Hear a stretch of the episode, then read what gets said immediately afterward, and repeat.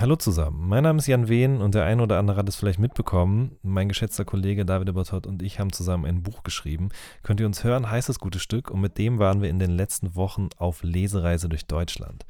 Wir haben das Ganze in Ermangelung an alternativen Lesungen-Live-Podcasts genannt, weil wir eben nicht nur aus dem Buch vorgetragen haben, sondern in jeder Stadt auch Gäste dabei hatten, mit denen wir ein bisschen über das gesprochen haben, was sie uns für das Buch erzählt haben. In den nächsten Wochen werden wir die einzelnen Folgen als All Good Podcasts hochladen. Viel Spaß mit der neuen Folge. So good, baby, baby.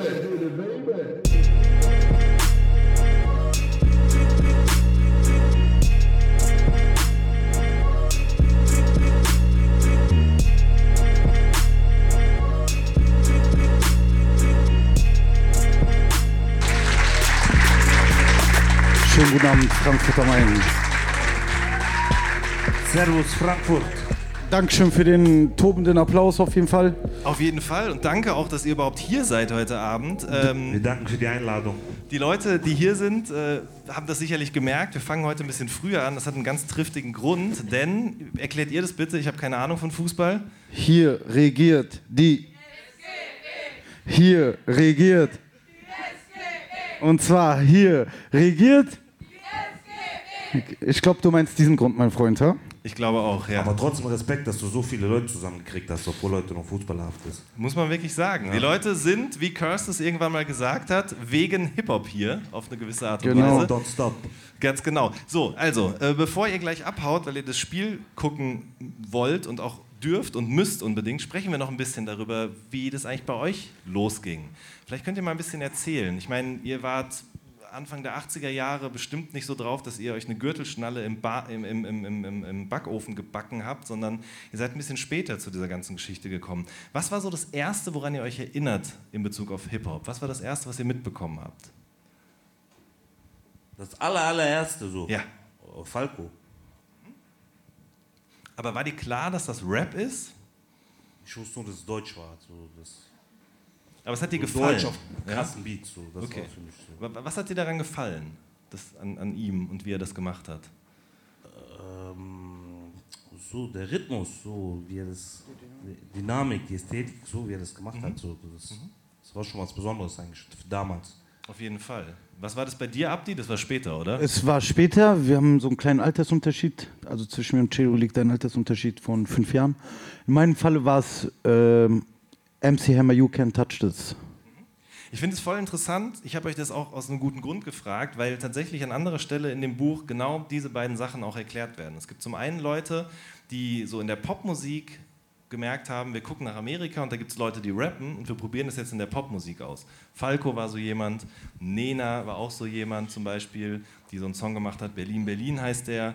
Ähm, Thomas Gottschalk war auch so jemand, man kann das auf YouTube nachschauen auf jeden Fall. Es gab eben den Song Rappers Delight und er hat mit ein paar anderen Fernsehmoderatoren eben diese Musik gemacht. Aber die Leute in dem Buch sagen auch oft, das war die Art, wie das passiert ist, das war schon Rap, aber es hatte halt nichts mit Rap wirklich zu tun. Ne? Und dann gab es eben ein paar Jahre später Leute, die das viel ernsthafter verfolgt haben. MC Hammer, für viele Leute auf jeden Fall kein realer MC, kein realer mhm. Rapper, aber viele Leute sind über ihn auf jeden Fall dazu gekommen. Am Ende äh, habe ich erst herausgestellt, also nachdem ich ja MC Hammer, weil es ja das, der erste Kontakt war, habe ich dann irgendwann mal Kontakt zu Death Row bekommen. Dann auf einmal habe ich mir gedacht, okay, der MC Hammer, der ja eigentlich mehr so diesen happy, nicht bösartigen Eindruck mhm. vermittelt, ist aber bei äh, Death Row, was ja das Gegenteil von dem ist, was ich gerade erwähnt habe, was dann im Nachhinein erst so sich als äh, interessant entpuppt. Wenn du verstehst, was ich meine. Absolut, auf jeden Fall. Ähm, so, und irgendwann fing es ja auch an, dass diese Leute gesagt haben, hier in Deutschland, wir wollen das jetzt auch gerne machen, wir wollen das auch mal ausprobieren. Ganz am Anfang wurden die Sachen noch auf Englisch gerappt, weil viele Leute gesagt haben, auf Deutsch rappen, das geht nicht, das dürfen wir nicht, wir sind noch nicht mal schwarz, wie können wir dann noch auf Deutsch rappen? So, ne? ähm, aber was war das Erste in deutscher Sprache, was ihr wirklich mitbekommen habt? Celo, erinnerst du dich? Ja, das war eigentlich so das harte so war äh, Rödleim Hartrein-Projekt, Reime. Mhm. So, das war so das Erste, so auf Viva erinnere ich mich. Und ich meine, das hatte für dich wahrscheinlich einen ganz, ganz besonderen das war ein ganz besonderer Moment, weil das war nicht einfach nur Rap in deutscher Sprache, sondern auch noch Rap in dem So, Dialekt. so zwei S-Bahn-Stationen weiter einfach steht da Rödlein, weißt du, Ja. bist du so geflasht, was das wie Aha. auf Viva Deutsch, deutschlandweit so auf einmal die representen so. Das, das hat schon einen Man so, ist involviert auch dann so. Wenn es bei einem auf dem regionalen S-Bahn-Plan schon steht, so Rödelheim, dann ist man ja mittendrin quasi. So will der Chelo bestimmt sagen, ja? mäßig. Mäßig, alles so, ja. Aber ich meine, also im Buch erzählt ihr zumindest auch die Geschichte, dass ihr noch was anderes gehört habt. Und das muss, glaube ich, ein bisschen vorher gewesen sein. Fresh Family. Ich Ahmed komme von. Türkei stimmt, zwei ja. Jahre her, ich nicht viel gefreut, mein Leben sei nicht schwer. Mein Arbeitschef mir sagen, Kanake, ey, wie geht's? Ich sage Assalam, doch Arschloch nichts verstehen. Mein Sohn geht in Schule, kann schreiben Yes, Lehrer sein Schwein, ergeben immer sechs. Ich komme von Arbeit, sitzen Sind in der, Bahn, da sitzt ein besoffener Mann, setzt sich nebenan, der Mann sagt, äh, du Knoblauch stinken. Ich sage, ach egal, du stinkst von Trinken. Ja, Dankeschön, Dankeschön. ja, ja, hallo. Ihr sagt es in dem, in dem Das Buch. hatte man so auf Kassette, ähm, aber man wusste nicht mal, wie die hi- hießen damals. Genau. Man, hatte nur, man wusste nur Ahmed Gündüz. Das war's. Man wusste nicht mal, dass es fresh, weil da gab ja keine Plattform, wo du jetzt googeln konntest oder sowas. So, Und, die äh, Straße war die Plattform so. Äh, das, was ich meinte jetzt mit Röhnlein, war halt, Viva war schon präsent, medial, weißt du, da, da wusste man schon, oh, das ist das. Aber wie du sagst, ja, das hatte man schon so auf der Street, auf Kassetten hatte man das schon so gehört, so kann man da in Verbindung. Und ihr sagt es so schön in dem Buch, da war alles drin, Leben, Life, Hayat, so, ne? Also das, das war schon mehr auf jeden Fall, als einfach nur zu sagen, ich bin der Geilste, sondern Nee, das war Gesellschaftskritik auf jeden Fall. Auch ähm, unser Tagesablauf, früher war, jetzt ist ja alles so Multikulti mehr. Zu meiner Zeit war das so ein bisschen schon so, ja, das sind Ausländer, das sind Deutsche und so. Auch in den Schulen, auch die früher gab, halt waren ältere Lehrer, die waren aus einer anderen Generation. Und dann war, das war schon ein bisschen anders, kann mir keiner erzählen. Jetzt ist es Gott sei Dank nicht mehr so. Äh, aber man wächst halt dann damit auf so. Das ist das. So, ihr habt gesagt, dann das nächste richtig große Ding war auf jeden Fall Rödleim-Hartheim-Projekt. Und hat man sich dann angefangen, auch dafür zu interessieren, was sonst noch so in Frankfurt passiert in Sachen Rap? Ich meine, es gab ja nicht viel, aber zum Beispiel konkret Finn. Hattet ihr das auf dem Schirm? Natürlich. Ähm, ich diss dich. Äh, Concrete Finn ist und Ton. Das war auch.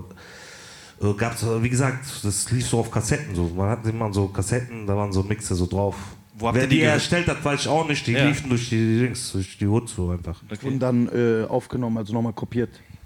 Naja, klar, mit. Sicherheit. Wo lief das denn? Lief das dann in Autos? Lief das im Jugendzentrum? Wo habt ihr die Musik gehört? Zu Hause? Überall, wo es einen Kassettenrekorder gibt im Endeffekt. Ob es jetzt so Ghetto Blaster ist mit äh, diesen fetten Batterien oder äh, Auto oder zu Hause halt so Stereoanlage, was ja so wie, als hätte man heutzutage, keine Ahnung, so ein Labor zu Hause gekauft oder so. Es war richtig krass, wenn man so eine Stereoanlage hatte mit diesem Turm Hi-Fi, und so. Wi-Fi, das war schon Ja. krass damals.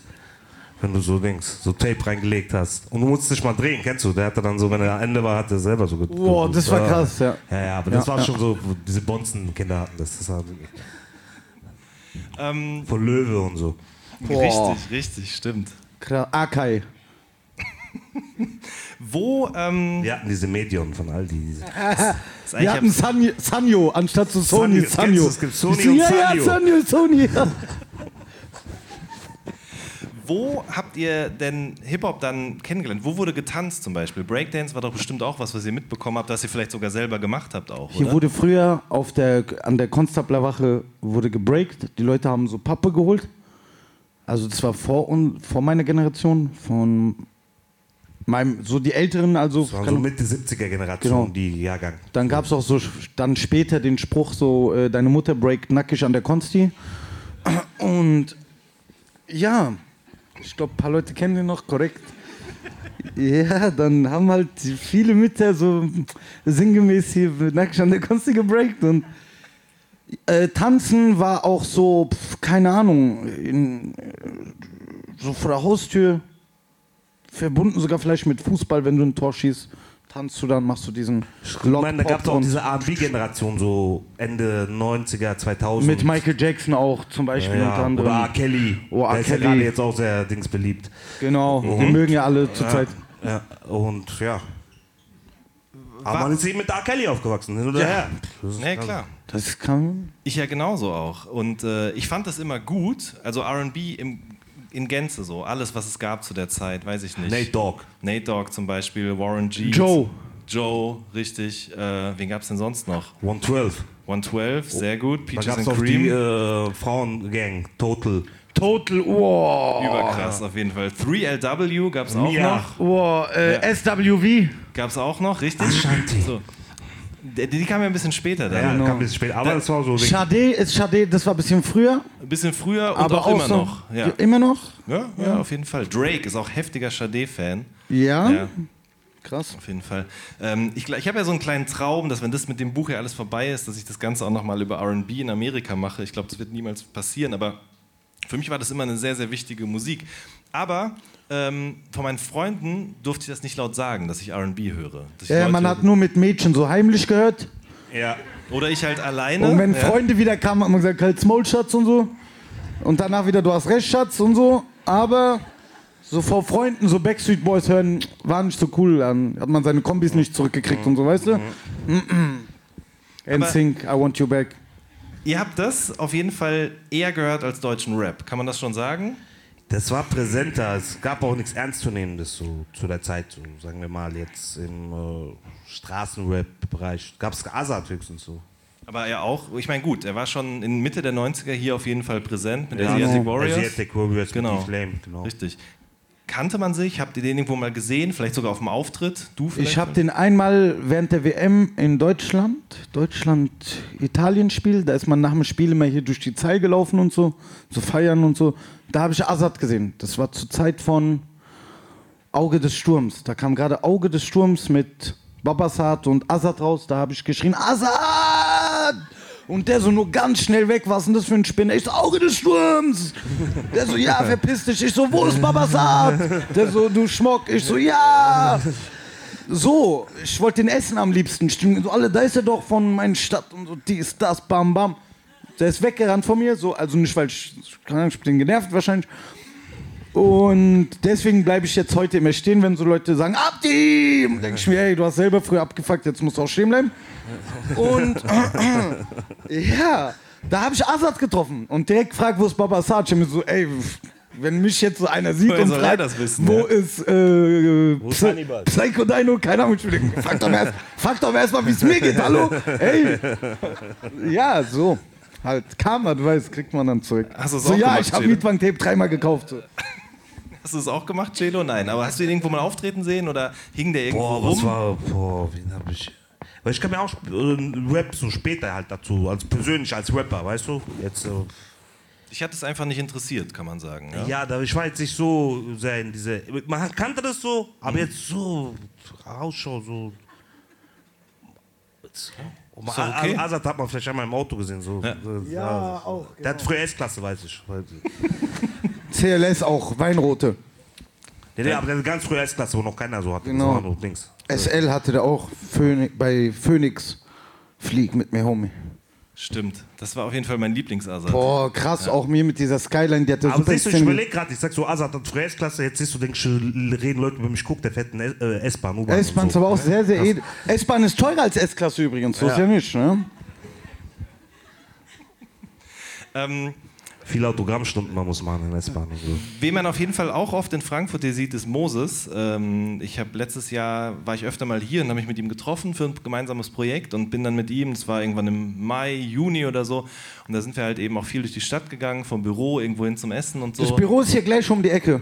Ganz genau. Wo genau sage ich jetzt nicht, falls hier Groupies äh, für, gegen Aufpreis von 50 Euro sage ich es natürlich trotzdem, aber Sehr aufmerksam von dir. Aber es ist krass, weil man läuft so mit ihm rum und die Leute sehen sofort, wer er ist, ja, kommen zu ihm, klopfen ihm auf die Schulter und sagen so, ey, danke für deine Musik, schön, dass es dich gibt und so weiter und so fort. Aber bleiben dann nicht so stehen und sagen, ey, können wir ein Foto machen oder wo ist Babasat zum Beispiel, sondern, aber mh, vielleicht könnt ihr noch mal was dazu sagen. Also Moses ist auf jeden Fall auch eine Instanz für Frankfurt, so eine ganz Auf jeden wichtige Fall, Figur. Ja. Fu- Fundament im musiktechnischen, auf jeden Fall. Der war so der Erste, der das gemacht hat, was wir jetzt machen halt, im Endeffekt. Also, so- also Pionier.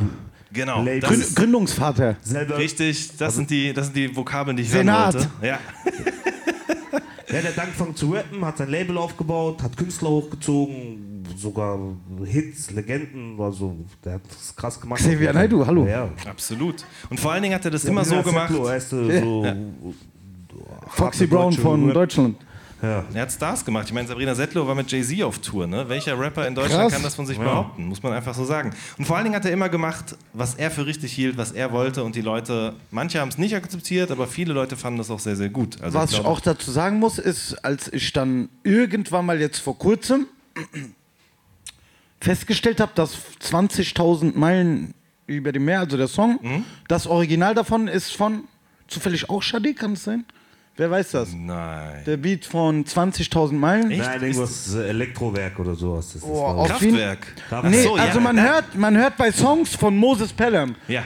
Das sind Songs, die ich jetzt mit 32 höre, die mich jetzt erst interessieren, wo ich dann so ein bisschen vor meiner Zeit zurückgehe und Musik raushole, wie zum Beispiel, mir fällt jetzt gerade nichts ein, ähm, auf Glashaus krass zum Beispiel. Absolut. Ja. und er hat, er hat halt so einen guten Musikgeschmack und hat die richtigen Samples damals benutzt, muss man auf jeden Fall sagen. Er hat zeitlose Musik zeitlos, geschaffen. Bravo, genau, definitiv. Zeit- Das ist ja Musik. Mitte 90er, 98, ne, Anfang 2000 so. Man kann es heute noch Hammer, sehr, sehr gut Hammer. hören. Definitiv. Auch Glashaus auf jeden Fall, wie Celo gesagt hat. Da haben so die ersten so krassen auch gesagt, ja, ich höre Glashaus und was jetzt so. Ja, okay, Bruder, krass, bist immer noch krass. So hat sich dann etabliert. So. So, dann lass uns mal ein bisschen so von der Hip-Hop-Geschichte Frankfurts zu euch kommen. Du hast gerade gesagt, vieles hat dich nicht interessiert. Es wurde erst wieder interessant, relevant für dich, als du selber angefangen hast mit dem Rappen. Ähm, wie habt ihr beiden überhaupt zueinander gefunden und dann auch beschlossen, okay, wir machen jetzt zusammen eine Gruppe, die Celo und Abdi heißt? Das ist die berühmte, legendäre Story. Wir haben uns bei einer Schießerei kennengelernt, in McDonalds. Genau. Ähm, Und, äh, Ich hatte noch so ein extra Magazin, das habe ich ihm gegeben. Und Ja. dann hat er gesagt, ey, du bist cool, wie heißt du? Und dann, Und hab- dann habt ihr gesagt, okay, lass mal rappen. Ja. ne, dann haben wir uns diese vegetarische Burger bestellt. Den Veggie-Burger, Dieser ja? Veggie Burger ist krass. Mit viel der ist sehr und krass, ja. Der ist wirklich gut. Ähm, es gibt jetzt auch diesen Pizza Mac. Kennt ihr den? Das ist auch so Bei. Mc's? Ja, ja, so 1,30. Das ist im Grunde ein Cheeseburger, aber deswegen Aber das Käse auf Pizzakäse dem und. Tomatensauce und so drauf. Okay, noch, nee, ja. kenn ich nicht. Boah, krasser Dings. Kann man schon machen. Also Product Placement bei McDonalds und so Psi. Ey, hier sind, wir, wir, wir sind gerade hier genau zwischen zwei McDonalds positioniert. Naja, für die, die Beide es- gleich weit. die, die es Leute, interessiert. lasst es euch durch den Kopf gehen. aber es gibt auch gute andere Burgerläden zum Schick Beispiel. später dieses Video, sag mal Pato und so. Ja, Alles klar. klar, ja. Sonst noch. piepst das alles raus, bitte. Für Ja. So, also, Entschuldigung. ihr habt die Schießerei gehabt und dann euch kennengelernt, fandet euch sympathisch und dann habt ihr gesagt, lasst doch mal rappen. Nein, ihr müsst doch irgendwie darüber euch Er war, er ausgetauscht war haben. schon also so auf YouTube ein Untergrundstar so mäßig. Psi. Der, war, der hat so Rap-Battles gemacht so. Äh, und das habe ich gesehen so. Und äh, ich habe an der gleichen Arbeitsstelle angefangen, Nebenjob wie er. Da, wo wir geschossen haben, viel. Da viel geschossen wurde und so. Und zwar eine, es war auch nicht McDonalds, das war eine äh, andere große deutsche Versicherung. Und ja, da hat uns unser Manager, also mein alter Freund Sin, hat da lange gearbeitet und der hat mich da eingeschleust. Er hat gesagt, ey, ich da ein, mach keine Scheiße, man kommt nicht zu spät und so. Und er hat da auch schon gearbeitet. Da- Ein Jahr davor hat meine Schwester mich eingeschleust, hat gesagt, ey, bau keine Scheiße und komm nicht zu spät. Und Ja, doch, endlich. Und ja, auf jeden Fall, ja, und dann waren wir so, da, dann haben wir uns kennengelernt, so, ey, du rappst doch da, dies, das. Und ich hab so Sinn und so, äh, jetziger Konzilieri, Bruder und alles drum und dran, hat, ähm, äh, da habe ich äh, bei ihm so im Wohnzimmer heimlich aufgenommen. So. Ich habe Rappen versucht zu lernen und so. Und da hat mir dann was gezeigt, da so im Raucherraum, der so, ey, du bist doch der hier auf YouTube mit dem einen Video. Ich so, ey, genau und so. Und dann hat er gesagt, hier, ich hab auch was. Da war ich zuerst mal so baff, okay, krass, dass er rappt, so sich. Weil früher war das so ein bisschen, es war komisch, so meine Generation Straßen. Genau, so älterer Jugo mit, äh, Glatze. Der, ich hab der, von den Paketen geholt, der rappt jetzt wie jetzt. Weil ich, Genau. Kannst du schnell passieren, dass die Leute dich dann rippen wollen. Und so, weißt Aber du, es war so auf Das jeden Fall. Ding. Und ähm, ja, dann hat man sich so kennengelernt, dann so, ja, komm, bei Sin, man kann da aufnehmen, komm, machen wir was. Ja, und so drei, acht, fünf Filialen entstanden und ja, so äh, ungefähr. So? eine Kurzfassung. das ist die Kurzfassung. So ist auch das Mietwagen-Tape entstanden Genau. dann. Genau, genau, genau, genau. Bald Dann via auf Bluetooth uns auf euren aufmerksam Handys. geworden. Ja. Haftbefehl ist auf uns aufmerksam Haftbefehl. geworden. Er hat gesagt, ihr seid die krassesten zurzeit. Obwohl Haftbefehl zurzeit der krasseste war und noch immer der krasseste ist. Und, äh, So selbstlos muss man erstmal sein, ne? ja, Auf jeden Fall. und ja, der hat dann gesagt, Jungs, ich will Label machen, Aslax. Ihr seid dann äh, dabei, wenn ihr wollt. Ich so gerne. Ja, und dann, ja, das ist dann diese Geschichte, die dann anfing, Aslax. Und bis heute noch. In zehn Jahren, also wie gesagt, wir sind ein Label alle zusammen. Das gibt's auch selten in äh, Straßen. Straßen- Rap, Straßensachen. Straßensachen. Danke für den Applaus, Dankeschön. Definitiv. Also, was ich gemerkt habe, auf jeden Fall in diesem äh, im Business, egal was, äh, Loyalität ist auf jeden Fall sehr wichtig. äh, Vertrauen und das, das ist das A und O. Ja, auf jeden Fall. Ähm, lass uns kurz noch eben diese Erfolgsgeschichte ein bisschen aufdröseln, bevor ihr dann gleich losgeht. Äh, das Mietwagen-Tape war nicht nur in eurem Freundeskreis sehr beliebt, sondern das verbreitete sich rasend Vor allem auch so äh, Rapper, die dann so, sagen wir mal, mehr äh, Facebook-Klicks hatten als wir oder erfolgreicher waren, haben sich zu dieser Musik hinzu, äh, zugezogen gefühlt. Ja, nicht nur die, auch die Juice zum Beispiel. Ne? Richtig, das war auch sehr ausschlaggebend. Das hat so einen nötigen Impuls damals gegeben. Dank der Juice. Was glaubt ihr? Was hat, was hat Leute, die die Juice gelesen oder die die Juice auch gemacht haben, genauso dafür begeistert wie Leute aus eurem Freundes- und Bekanntenkreis, die vielleicht gar nichts mit Rap zu tun hatten vorher, weil sie ihr Geld mit anderen Dingen verdient haben oder es peinlich fanden? Ja, es war halt offensichtlich, dass wir voll die geilen Säue sind, uns drauf haben, glaube ich, und keine Ahnung. Ey. Ich glaube, damals zu der Zeit war es wegen dieser Sprache, weil damals, jetzt ist ja ganz normal. Also der Jargon, den man jetzt in den Charts hört, ist ja allgemein. War das, äh, damals war es aber nicht so und äh, wir haben da herausgestochen. Und das war halt, glaube ich, die Leute so, ey, guck mal, die reden so wie wir eigentlich und rappen das. Und es so. reimt sich noch und, Und es reimt sich noch und es float und ja. Das sie haben es so sogar noch geschafft, ein Video dazu zu drehen, so zum Beispiel. mäßig. Die Hat noch keiner so gemacht, so. Ja, das hat noch damals keiner gemacht, genau. Ihr wart auch mit die ersten auf äh, Agro-TV halt die Fresse damals, glaube ich, ne? Ja, nicht so die ersten. Wir waren bei der zweiten Staffel erst. Okay, ja Aber die erste Staffel war mehr so Projekt Psi. Genau, so. Bei der zweiten wart ihr auf jeden Fall dabei. Das hat schon was zu sagen gehabt, wer damals dabei war, so. Muss Ja, man ja, sagen. Das war Ja, wie ja, heute Universal-Vertrag zu haben, so Genau, quasi. genau, genau. Oder eine goldene Schallplatte auch. Ne? Mäßig. Nee, Ja, also Ja. zumindest bevor die Regularien Ja, angeglichen nicht golden, wurden. aber so. war schon wie so ein Major-Deal. Ja. Wenn, du, wenn du ein HDF hattest. Ja, ja. Leute Auf jeden Fall. wir haben, ich habe gekündigt bei Arbeit, wo ich gehört habe, dass wir halt die Fresse Ich kriegen. schwör's dir. Frag ihn. Dann sagt, ey, HDF kommt gleich als Der so, ey und Bruder, ich habe gehört, am Freitag kommt unser HDF. Ich so, ey, weißt du was, ich glaube, ich gehe jetzt. Und so bin dann gegangen, so, keine Ahnung. So selbstsicher war man, ne? Also ich war nicht, ich habe nichts von Langlebigkeit oder so gehalten und habe mir gedacht, ey, scheiß drauf, gib ihn. Alles auf eine Karte Also gesetzt. um das nochmal zu Ja. unterzeichnen und äh, streichen, wie besonders es wirklich war, beim zweiten HDF schon so dann da auch einen Platz zu haben. Das war schon krass. Du bist auch nie wieder zurück zur, zu deiner Arbeitsstelle gegangen. Nein. Ich aber aus schwöre. gutem Grund, ne? Also Rap ich war an dem Moment. an die Sache geglaubt auf jeden Fall, Alter. ja. Und Rap ist dein Job geworden, ne? Das kann man so Zum sagen. Glück, ja, ey, geil.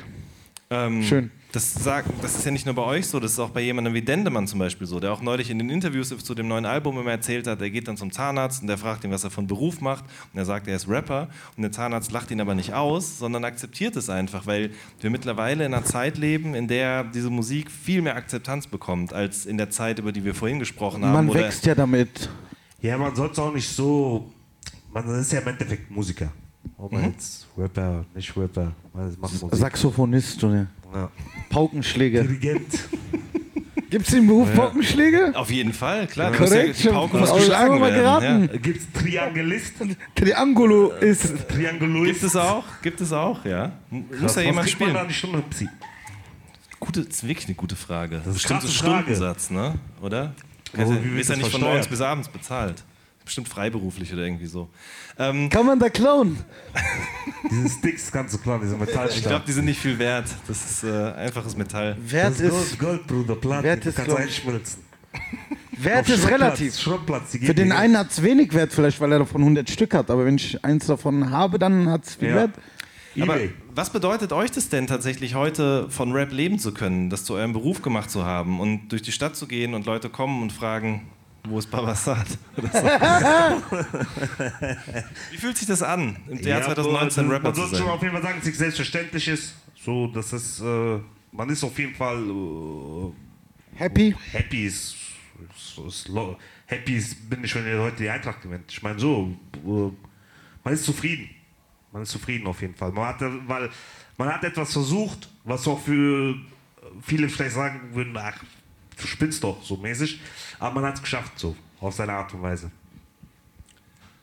Was glaubt ihr denn, woran das liegt, dass Rap heute so erfolgreich ist? Und Cello und Abdi. Wollte ich auch sagen. Und Und abseits von Frankfurt euch am Main ist die geilste Stadt und so. muss man auf jeden Fall sagen, äh, Und Rhein-Main-Umkreis Ey, natürlich auch auch. Mann, natürlich. Hey. definitiv. Hanau, Rüsselsheim ist auch cool. Darmstadt, Weil, weil am Rhein. Äh, Gießen. Aber abseits von euch beiden, eurer Musik und so weiter, das ist ja, muss ja irgendwo herkommen, dass diese Musik heute in den Top 10 Dauergast ist. Wenn wir jetzt gerade, David und ich, im Radio zu Gast sind und gefragt werden, dann sagen die Leute immer, gerade sind 5, 6, 7, 8 Songs gleichzeitig in den Top 10. Generationswechsel, know. Ich glaube schon. So, ich denke auch, wie gesagt, äh, auch in den Chefetagen, die Leute werden jünger und. Es hört sich auch cool an, man kann hören in Radio morgens, diese Lieder. Ja, man ist ja, es ist ja momentan so, ähm, wie gesagt, es ist auch melo melodisch und man kann es im Radio hören. Ist jetzt kein Horrorcore von MC Bastard wie Ja, früher genau. zum Beispiel, was man jetzt weniger auf Big FM um 19 Uhr laufen lassen könnte, aber Oder um 14 Uhr. ja, halt so du? Das magisch geht halt immer rund um die Uhr zum Beispiel. Ja. Weißt du? Kauft magisch. Auf Kauf jeden magisch, Fall, ja. Shoutout Alexesh an der Stelle. Ähm, letzte Frage vielleicht noch. Ähm, Ja. Was hat Rap euch gegeben? Also hat euch das Werte vermittelt, ähm, Freunde gegeben? Was, was, hat, was, was sagt ihr so? Was, was hat Auf Rap jeden euch Fall gegeben? Werte, Zusammenhalt. Mit Abdi, Sin, Aslax, so. Dass man halt, wie ich eben gesagt habe, über zehn Jahre zusammen diesen Weg geht. Also, Hip-Hop du sagst auch Verantwortung. Man hat ja so, ich will jetzt nicht übertreiben, aber im Endeffekt hat man ja als Künstler äh, Hip-Hop alles gegeben. Und in dem Falle hat uns halt Hip-Hop dementsprechend äh, das zurückgegeben, was wir wollten und darüber hinaus uns Sachen gezeigt, die dort verborgen waren in dieser Kultur, die man erst, äh, wenn man einen Schritt zurückgeht und das Gesamtbild betrachtet, sieht, wie er sagt, beispielsweise Zusammenhalt oder auch diese kulturelle Übergang, dass man jetzt wirklich einfach, dass in den Chefetagen von Top 100 Konzernen in Deutschland jüngere Leute drin sind, die mit Mietwagentape, Durchsuchungsbefehl aufgewachsen sind zum Beispiel und dann einfach mehr Akzeptanz für diese Musik und man halt fiktisch eher im Radio hört als früher oder zum Beispiel, keine Ahnung. Eintracht, Oder Tijara Beda und etc. genau. Genau.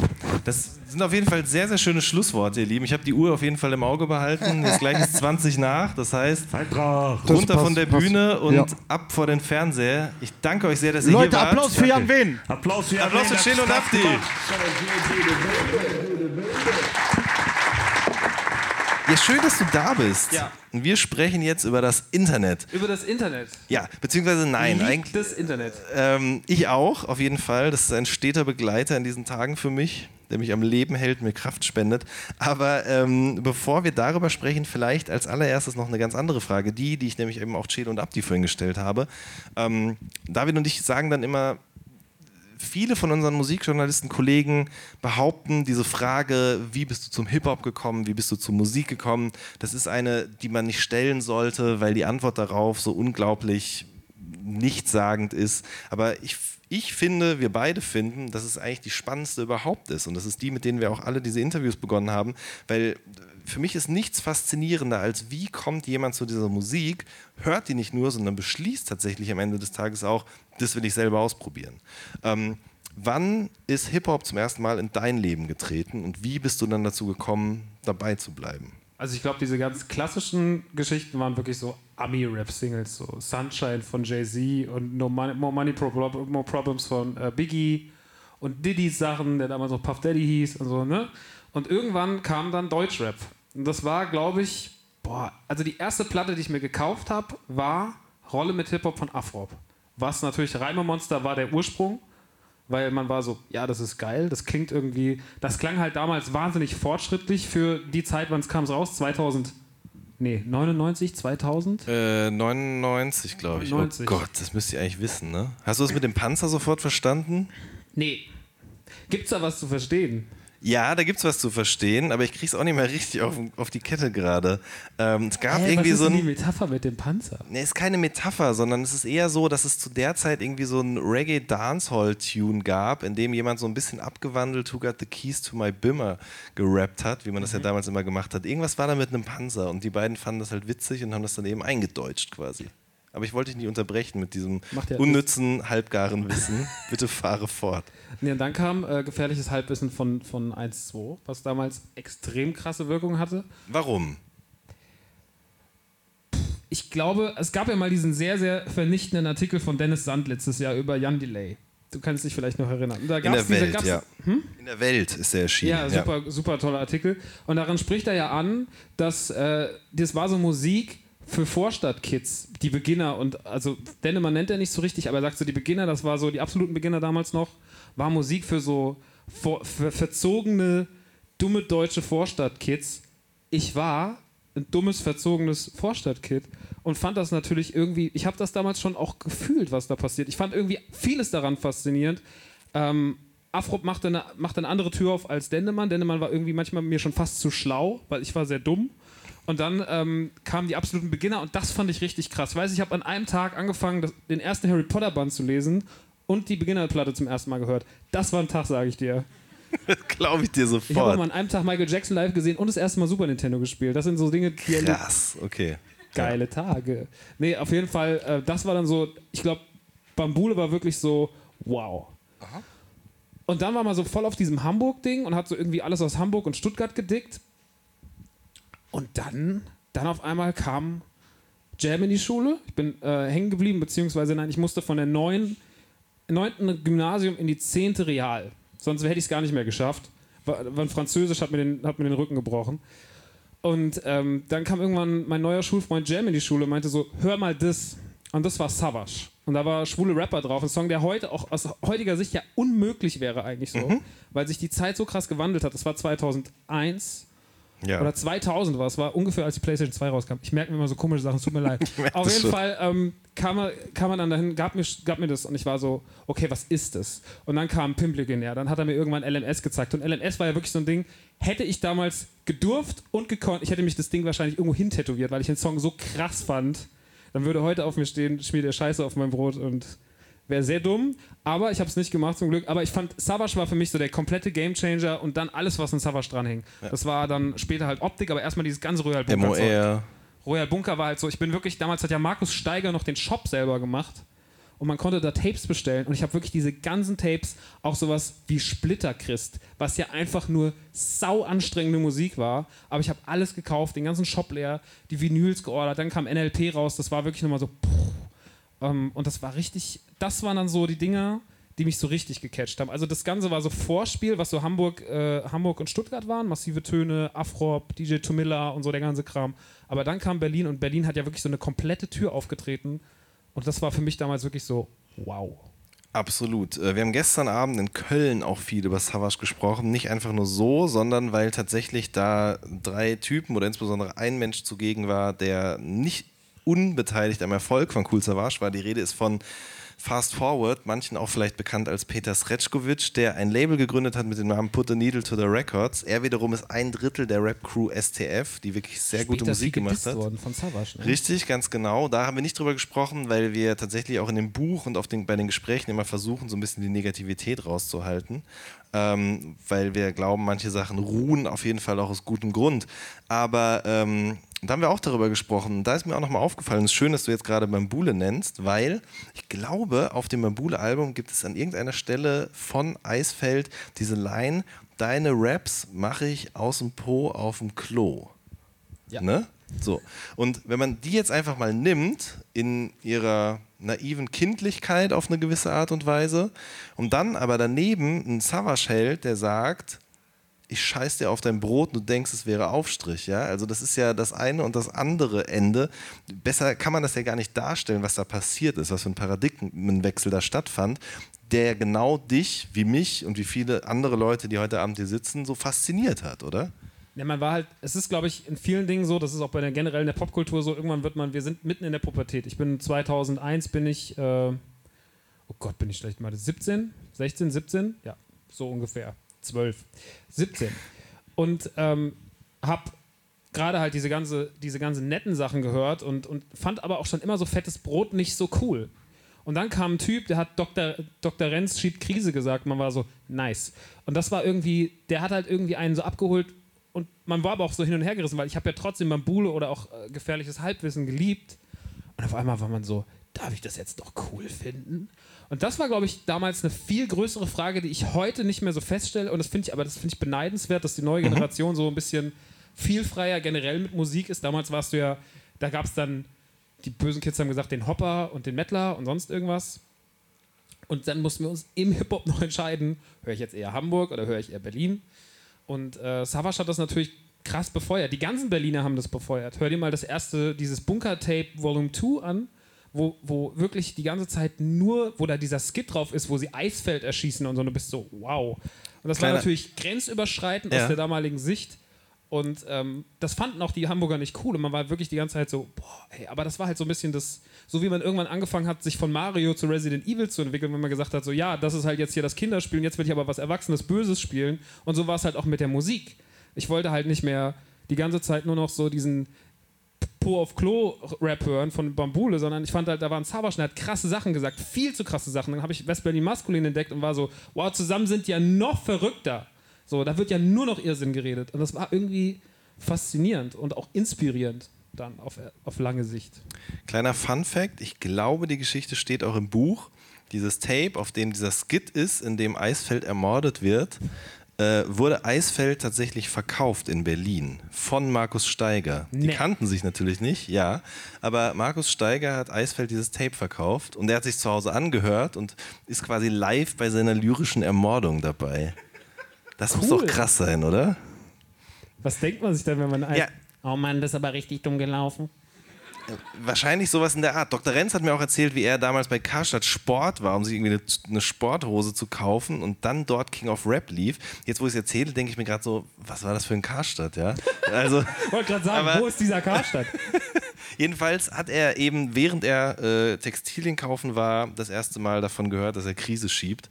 Ähm, Stelle ich mir auch krass vor. Vor allem, weil das ja auch so ein legendärer Song war. Also King of Rap war ja so auch so ein richtiger, weil das war auch dann der Song, wo Savage nicht nur unfassbar viele Schimpfwörter aneinander gereibt hat, sondern er war so das erste Mal so straight Rap und mit ein bisschen Diss drin, aber das war so sein vielleicht erwachsenster Track. Und man war so, okay, krass, da ist halt dieses Potenzial und das war ja so im Endeffekt dann der Punkt, wo alles in eine Richtung lief bei ihm so und auch so ein bisschen der, der Grundstein war mit für seine Karriere. Genau, und er hat ja ähm, nicht nur fettes Brot dort gedisst, sondern zum Beispiel eben auch Torch. Ja?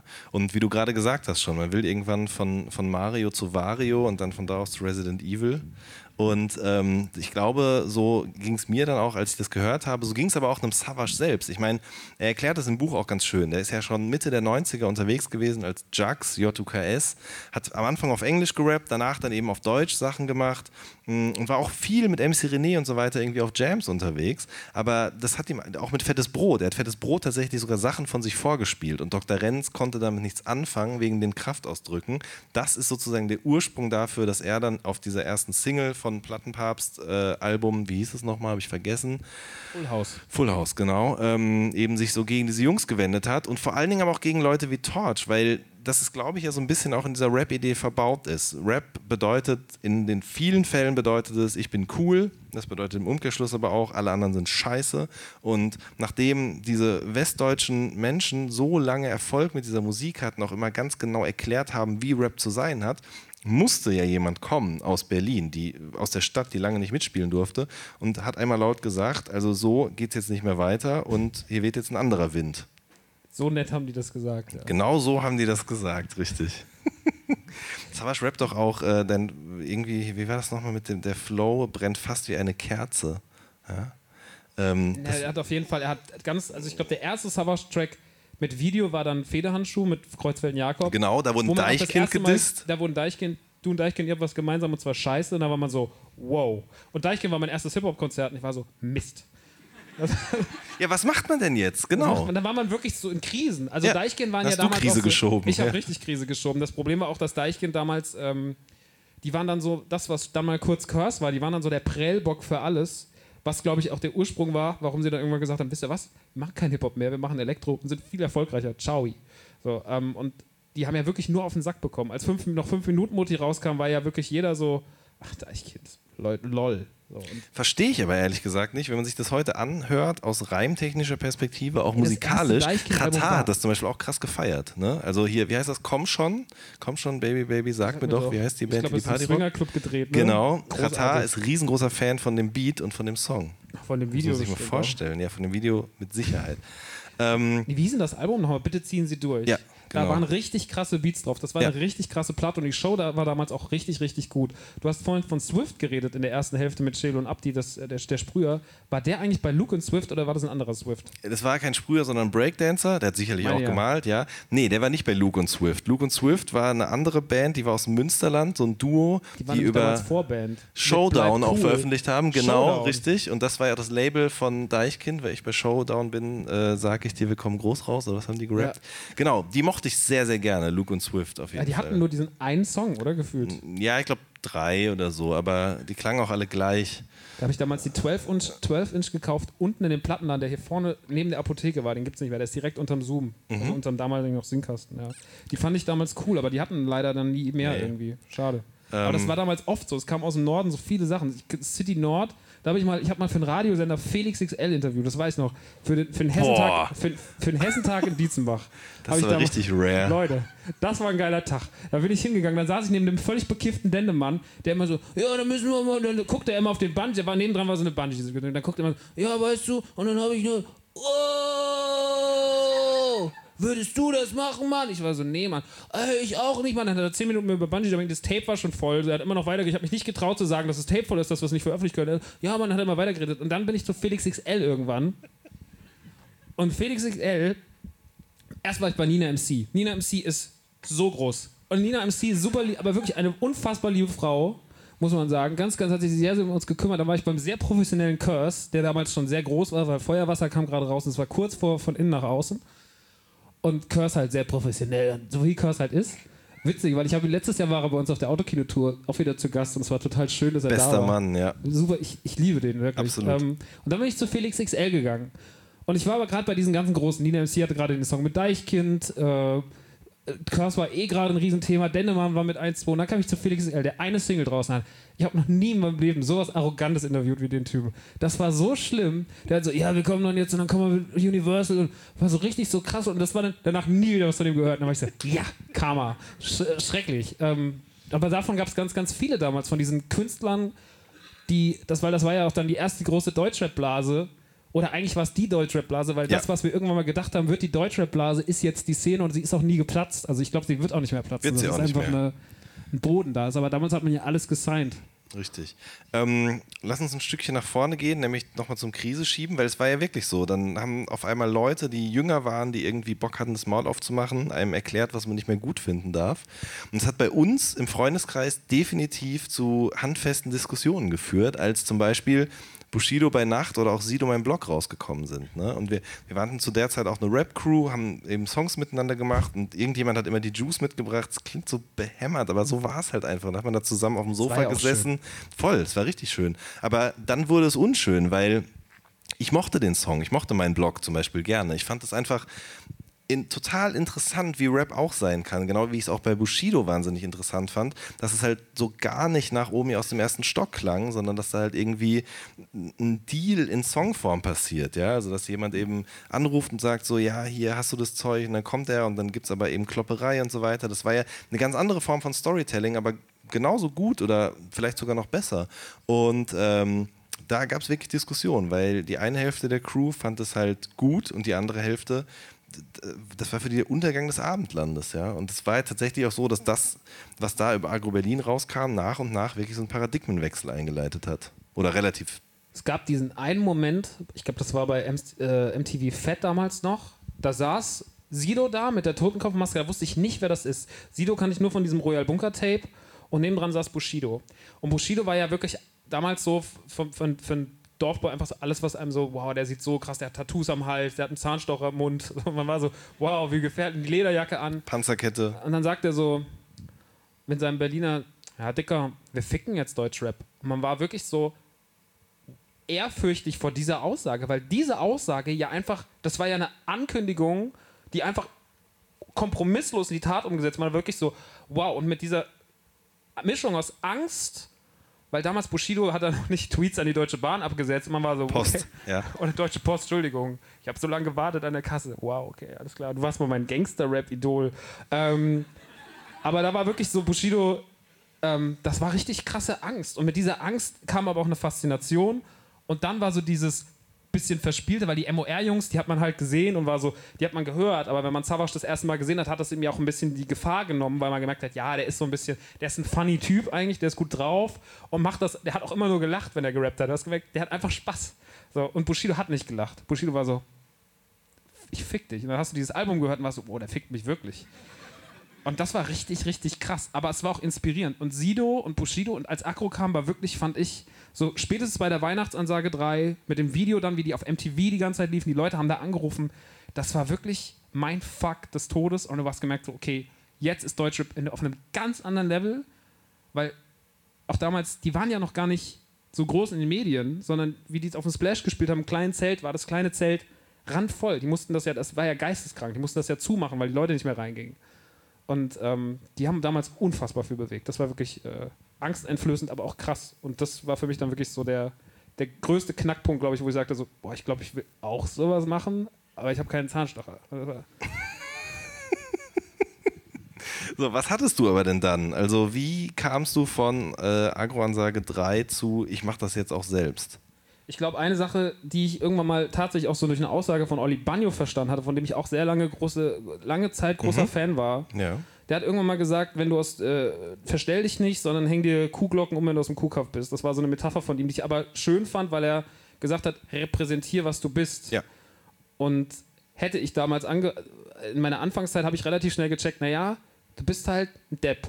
Und du musst halt, du musst halt die Themen ansprechen, die du so machst. Du sitzt halt zu Hause und spielst Dreamcast und du hast zu dem Zeitpunkt noch nicht jetzt groß die mega Mädchenerfahrung und du musst halt irgendwie du musst jetzt das, was jetzt gerade deine Schwächen sind, zu deinen Stärken umwandeln. Und damit wirst du dann, was die Jungs auch vorhin gemacht oder was du vorhin mit diesem Superhelden, diese Superhelden-Attitüde, im Buch hast du das gelesen, das war halt so dieses, ja okay, das ist halt jetzt mein Charakter, ich bin halt jetzt der Nerd, weil den gab es noch nicht. Und dann war ich, vielleicht versuche ich das einfach mal, dann hat man so rumprobiert über Jahre lang, so dieses so, ja, das präsentiert mich, glaube ich, ganz gut. Also rumprobieren ist das eine, Songs aufnehmen, ähm, aber wie haben diese Songs dann das Licht der Welt erblickt? Schon Also- übers Internet. Ja, also, übers Internet. Ja. Das war damals Sam, der auch heute da ist. Wir haben damals einfach der hat damals produziert. Der hat gerade angefangen beim Produzieren. Ich habe angefangen zu rappen und dann haben wir zusammen einfach Songs gemacht. Und dann kam noch damals noch der in Aschaffenburg lebende Psycho Dino dazu. Übrigens mega krass, dass Abdi den vorhin ja auf der Bühne einen Shoutout gegeben hat, ne? Oder was Celo, weiß ich gerade nicht mehr Sau genau. cool. Ja. Ähm, Leute. ähm, ja, ja, wir sind auch, waren mal sehr gut befreundet auf jeden Fall. Und ähm, der war damals auch da und dann haben wir so irgendwie mit den Aschaffenburgern, das waren dann damals die Partout-Jungs, einer davon ist heute auch da, der Felix, ähm, haben wir so angefangen, uns irgendwie so zu formieren. Und dann gab es halt so verschiedene Leute, wir haben Songs gemacht. Die haben wir damals auf MySpace gestellt. Das war das Ding. MySpace. Ja. Ja, Webseiten und MySpace. Genau, und MySpace, das war gestern schon mal Thema, weil gestern auch Kolja von der Antilopengang da war und äh, wir sind ja ungefähr alle eine Generation und haben, glaube ich, auch das Ganze auf eine ähnlich intensive Art und Weise durchlebt im Laufe der letzten 20, 25 Jahre. Gott, das klingt Was war so dein schlimm, erster ne? Profilsong bei MySpace? Ähm, Long Distance Call von Phoenix. Also überhaupt nichts, was mit Rap zu tun hat, aber trotzdem sehr, sehr repräsentativ, weil als ich mich da angemeldet habe, das war so der Moment, an dem ich dachte, ich müsste jetzt auch mal andere Musik hören und das irgendwie so, da habe ich mir auch angefangen, enge Hosen anzuziehen und so Karo-Hemden und bin Ja, auf das so war ja eine ganz Indie-Partys komische Zeit, weil gegangen. auf der einen Seite kamen so Sachen wie Blockparty gerade auf und man war so krass auf diese Indie. Ich war auch so richtiger Indie-Boy, ein dicker Indie-Boy, aber auch ein dicker Rap-Boy. Ich war so ein bisschen Ja. so zwischen den Fronten. Fand es aber damals schon ganz schön, so viel zu hören, weil ich auch immer schon Voll. so. Ne, also war auch schon immer so ein Blink 182-Fan oder so. Fand das immer total mega, aber auch gleichzeitig Savage gehört. Das war damals total auf dem, auf dem Schulhof total verpönt, dass es das gab. Und dann kommt auf einmal Kid Cudi und rappt auch noch über MGMT und Das war So krass. Sachen, ja. ne? Also- das war ja die Zeit, da waren ja alles, waren ja alles so Genau. MySpace-Helden. MGMT, Kid Cudi. Das, das war auf jeden Fall, das war alles, wonach ich zu dem Zeitpunkt gesucht habe, weil ich merkte halt, dass in meiner Brust auf einmal zwei oder vielleicht auch noch mehr Herzen schlugen und ich wusste immer nicht, weil das war dann wirklich so, ne? Das eine Wochenende war ich dann auf einem Hip-Hop-Konzert und hatte immer noch eine etwas weitere Hose an und das andere Wochenende war ich dann auf einmal auf einem Justice-Konzert und hatte eine enge Hose und eine Lederjacke an und ich kam mir immer vor, als wenn ich mich so verkleiden müsste und zum Glück gab es dann aber sowohl in den USA als auch hierzulande irgendwann Menschen, die gesagt haben so, ey, ich höre das halt beides und ich bringe das jetzt irgendwie zusammen zusammen. Und äh, da gab es auf einmal so eine Legitimation dafür. Genau wie vorher auch, das äh, habe ich vorhin gar nicht erzählen können, als die Jungs auf der Bühne waren, Chelo und Abdi. Aber wie gesagt, ne, ich hatte einfach ein großes Fable für RB-Musik und mir war das peinlich, weil in, in den Rap-Songs, die ich zu der Zeit gehört habe, aus Hamburg, Stuttgart und so weiter und so fort, da hatte das einfach keinen Platz. Im Gegenteil, man wurde dafür auf jeden Fall, also nicht ich persönlich, aber es wurde relativ schnell klar, dass Menschen, die diese Art von Musik hören, keinen Geschmack haben, die sind Sellouts, die haben Hip-Hop nicht verstanden. Und es brauchte wirklich, das muss man einfach so klar sagen, J-Love, Echo und Savage, die zusammen eben Dreckig und Tight veröffentlicht haben, weil das dann der Moment war, an dem ich zu meinen Freunden gehen konnte und sagen konnte, ey, Savage und Echo, die findest du doch auch ganz cool, die haben jetzt einen Song mit so einem Sänger gemacht und das ist übrigens Musik, die ich auch gerne höre. Also das kann man sich heute gar nicht mehr vorstellen, aber so verbohrt, dogmatisch, angsterfüllt war das damals, das war Leben. geisteskrank, als Dreckig und Tight rauskam. Ja. Und dann noch, ähm, weil du mich liebst. Absolut. J-Love war damals so krass. Ja. Das ganze Album, äh, hin und her, ich weiß gar nicht, was noch da drauf war. Da waren auf jeden Fall sehr, sehr gute Lieder drauf. Ja, auch von 3P rausgekommen damals. Ganz genau. Ja. Krasses Ding gewesen. Alles da dran. Also die, die Musik, die Art, wie er das performt hat, die Videos, das war schon eine ganz eigene Klasse auf jeden Fall. Schade, was draus wurde. Absolut, das muss man leider wirklich so sagen. Ähm, wie sind wir jetzt da gelandet? Wir waren doch schon viel waren- weiter vorne, ne? Genau, wir waren im Internet. So, MySpace, ne? Die große Frage ist ja, warum gibt es eigentlich? Ich meine, es gibt es ja noch, aber die haben irgendwie intern im Backend, habe ich neulich mal recherchiert, so ein Update gemacht und das hat dafür gesorgt, dass alle Lieder, die in diesen Playern sind, auf diesen Profilen, die von so vielen Leuten noch existieren, einfach nicht mehr abspielbar sind. Es ist einfach technisch nicht mehr möglich. Ich verstehe das nicht genau, was da von wo nach wo abgegradet wurde, aber man kann sich auf den Kopf stellen und es gibt wirklich Reddit-Threads ohne Ende. Die Lieder werden nie wieder erklingen können.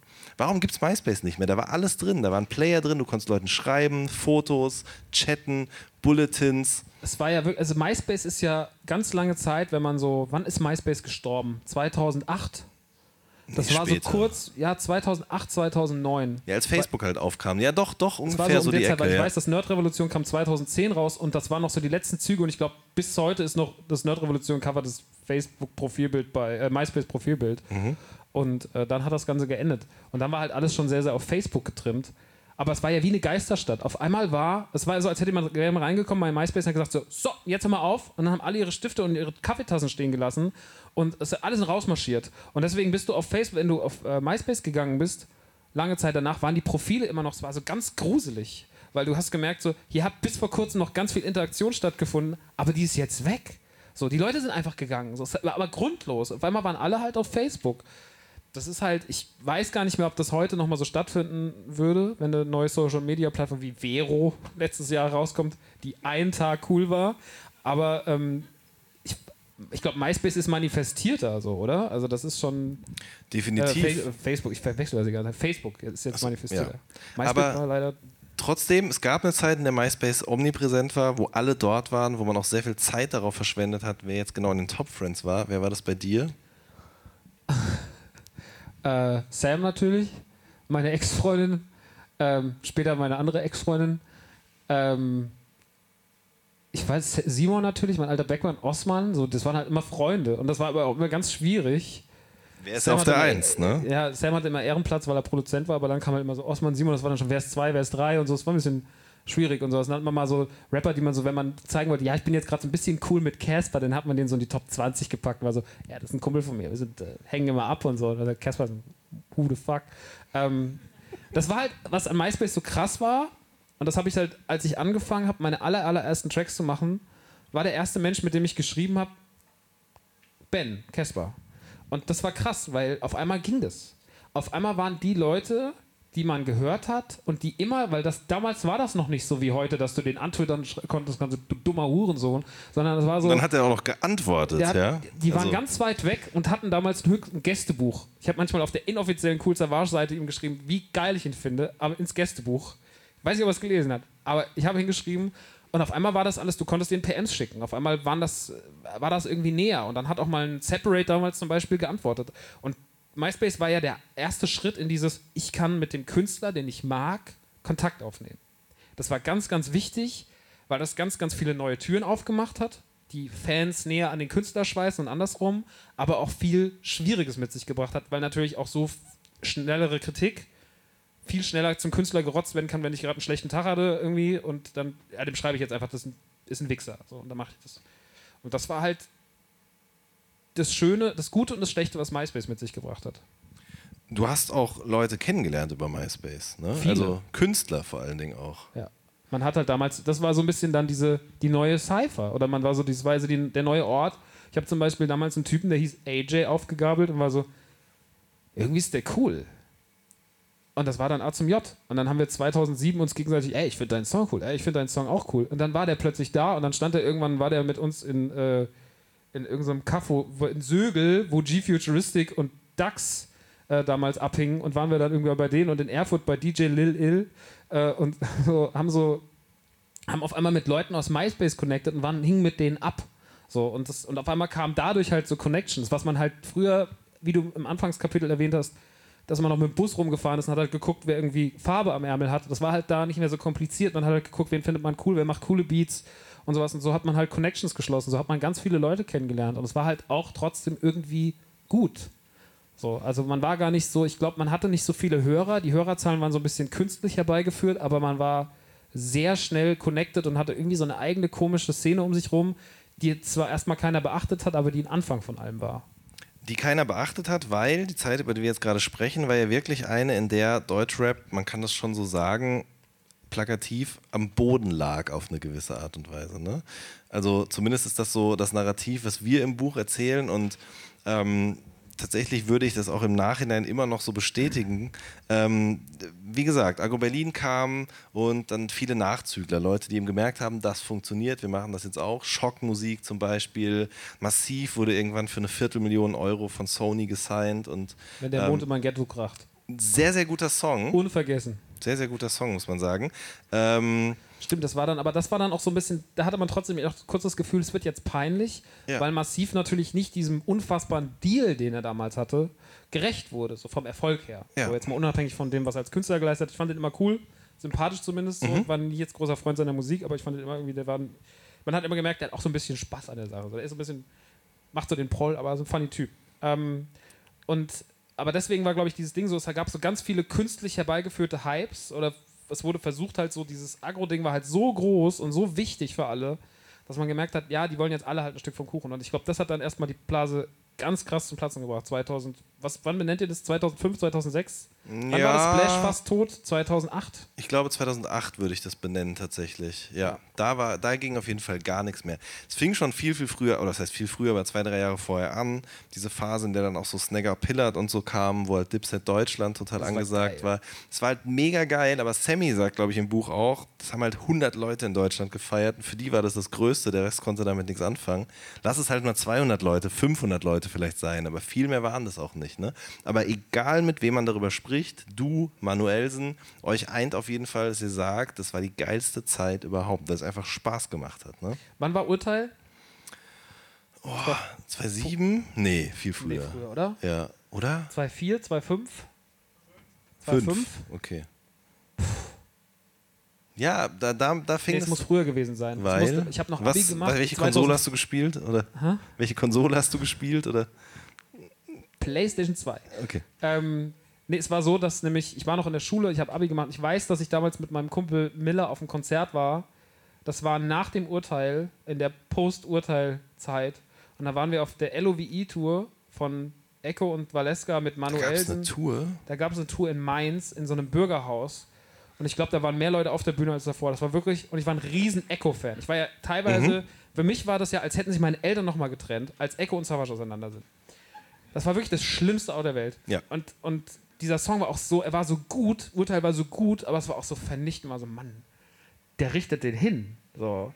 Und das war, ähm, und dann stand ich auf dieser Tour und dann stand da der, ich würde sagen, auf Chemie äh, gefüllte Ego der auf der Bühne, der auch das alles nicht so gut fand. Und das war wirklich traurig, weil ich echt Fan war.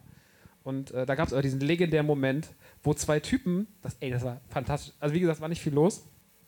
Mainz, irgendwann dieses Bürgerhaus kommen zwei Jungs, am Ende der Show kommen zwei Jungs hochgestapft, vielleicht 16. So zwei Street Boys. Wir wollen zu Echo. Okay. Kommt Manuelsen raus, drei Meter groß, sagt, was wollt ihr? Ja, wir wollen zu Echo. Warum? Wir wollen den dissen. Klare Klar. Ansage, relativ einfache Ziele formuliert. Und sagt so, Manuelsen baut sich auf sagt, okay, pass auf, ihr zwei Freestyle gegen mich und wenn ihr das schafft, mich zu besiegen, dann lasse ich euch durch. Was für ein geiler Rap-Moment, oder? Was ein geil. Manuels baut auf die zwei Jungs so, wie dieser Elmo ist im Gebäude. Freunde, so auf dem Niveau, so, du Arschloch. Schwarzkoch. Immer so, ja, okay. Und dann Manuel, Schwarzkoch? meine Ahnung. Okay. Manuel, es waren einfach nur Silben. Und Manuelsen hat den echt, es war vielleicht einer meiner Top 3 Deutschrap-Momente, wie Manuelsen diese zwei kleinen Jungs in ihre Schranken gewiesen hat, innerhalb von einer Minute. Mit einem Aber- Hot 16, oder was hat er gemacht? Es war ein hart 32, glaube ich. Er hat die fix gegeben. Er hat die so Der eine hat geheult und sie hat rausgerannt. Das war für mich wirklich gigantisch guter, guter Deutschrap-Moment. Wie Manuel einfach zwei kleine, aufmupfende Kinder, so zwei richtig lebende Internetkommentare einfach in ihre Schranken gewiesen und gesagt: Da ist die Tür, ihr geht nicht zur Echo. Und das war, das war wunderschön. Stark. Äh, so, jetzt sind wir wieder nach hinten Sorry, gesprungen. Nein, ist doch gut. ich Darum, ja so, wie fandst du LOVE? Schwierig. Echt? Aber ich habe es gekauft. Sehr gut. Ich auch. Ich fand es auch gut. Ich mochte das. Ich mochte LOVE, den Es Song. war halt der Versuch, ähm, RB auf Deutsch zu machen. Mhm. Ähm, und ha- hat auch teilweise geklappt. Ähm, es war halt einfach, ich, es, es war, die Zeichen waren ja egal, wie die Qualität ist, weil einfach gerade Echo einen scheiß Stand hatte. So, der wurde, die wurden beide so abgewatscht von Savage, dass es egal war eigentlich. Aber warum hat er den Scheißstand? Weil er eben genau die Musik, die er gerne mochte, auch auf Deutsch machen wollte. Ne? Ich habe Also, vorhin mit Marek auf der Herfahrt nochmal drüber geredet. Also als Echo angefangen hat, R. Kelly zu covern, das war schon ein schwieriger Moment für Deutschrap. Ja, aber auch nur. Ja, aber auch nur, weil es eben diese ganzen Leute gegeben hat, die gesagt haben, dass solche Sachen auf gar keinen Fall klar gehen. Aber für mich war das das Größte. Es war wirklich so, er war halt- endlich er hat macht diese es jemand. Ignoranz, die er auch schon in Texten hatte vorher, so auf dem, ähm, jetzt kommen wir auf die Sachen-Ding und so, auf, auf Bunker. Du hast halt gemerkt, der, ähm, der gibt die fix. So, Ja. der, der hat diese Ignoranz, die die Amis verkörpern, Genau. die hat er gefressen so. Und das war damals auch vielleicht das Geile an Echo selbst, dass er immer gemacht hat, äh, manche haben gesagt, er würde sich den Trends anpassen, aber ich finde, er hat auch immer das gemacht, auf was er Bock hatte. Und ähm, das, ist ihm mal, das ist ihm mal besser gelungen, mal schlechter, aber ähm, ich war dem ganz, ganz lange treu. Und als er dann wieder, jetzt kommen wir wieder auf die Sachen, war ich auch so froh, weil du hast gemerkt, er hat sich gefangen. Mhm. Und dass man nach dem Tiefschlag, den der hatte, nochmal aufgestanden ist, Ja. das, war, das war wirklich Balls. Absolut. Das ist auch tatsächlich was, was Rap auf eine gewisse Art und Weise ausmacht. Er sagt es selber im Buch auch. Ne? Also, dass seine Geschichte eigentlich eine super unwirkliche ist, weil er sich wirklich es mit allen verschissen hat. Nicht nur wegen der Musik, sondern auch, weil der zu dem Zeitpunkt größte Rapper Deutschland gesagt hat, dass er einfach ein Idiot ist und keiner mehr seine Musik kaufen soll und so weiter und so fort. Aber, also ich meine, die Sachen, die Echo heute macht, das ist auch nicht mehr alles, was, wo ich sage, das finde ich gut, aber der ist immer noch da, so, ne? der ist immer noch relevant, definitiv. Ja. So, und das muss man erstmal schaffen. Ähm, ich muss tierisch dringend auf Toilette. Willst du vielleicht mal ganz kurz weitermachen, einfach ein bisschen was erzählen? Ich jetzt weitermachen. Ja, Kannst du mir eine Frage stellen, die so ausführlich zu beantworten ist? ja, und zwar, wie war das eigentlich mit der neuen Reimgeneration? Bis Cool, gleich. Möchtest du noch was trinken? Oder? Nee, ich habe Okay, hab ja gut. noch vier Wasser, die reichen für die neue Gut, Reimgeneration. Alles klar.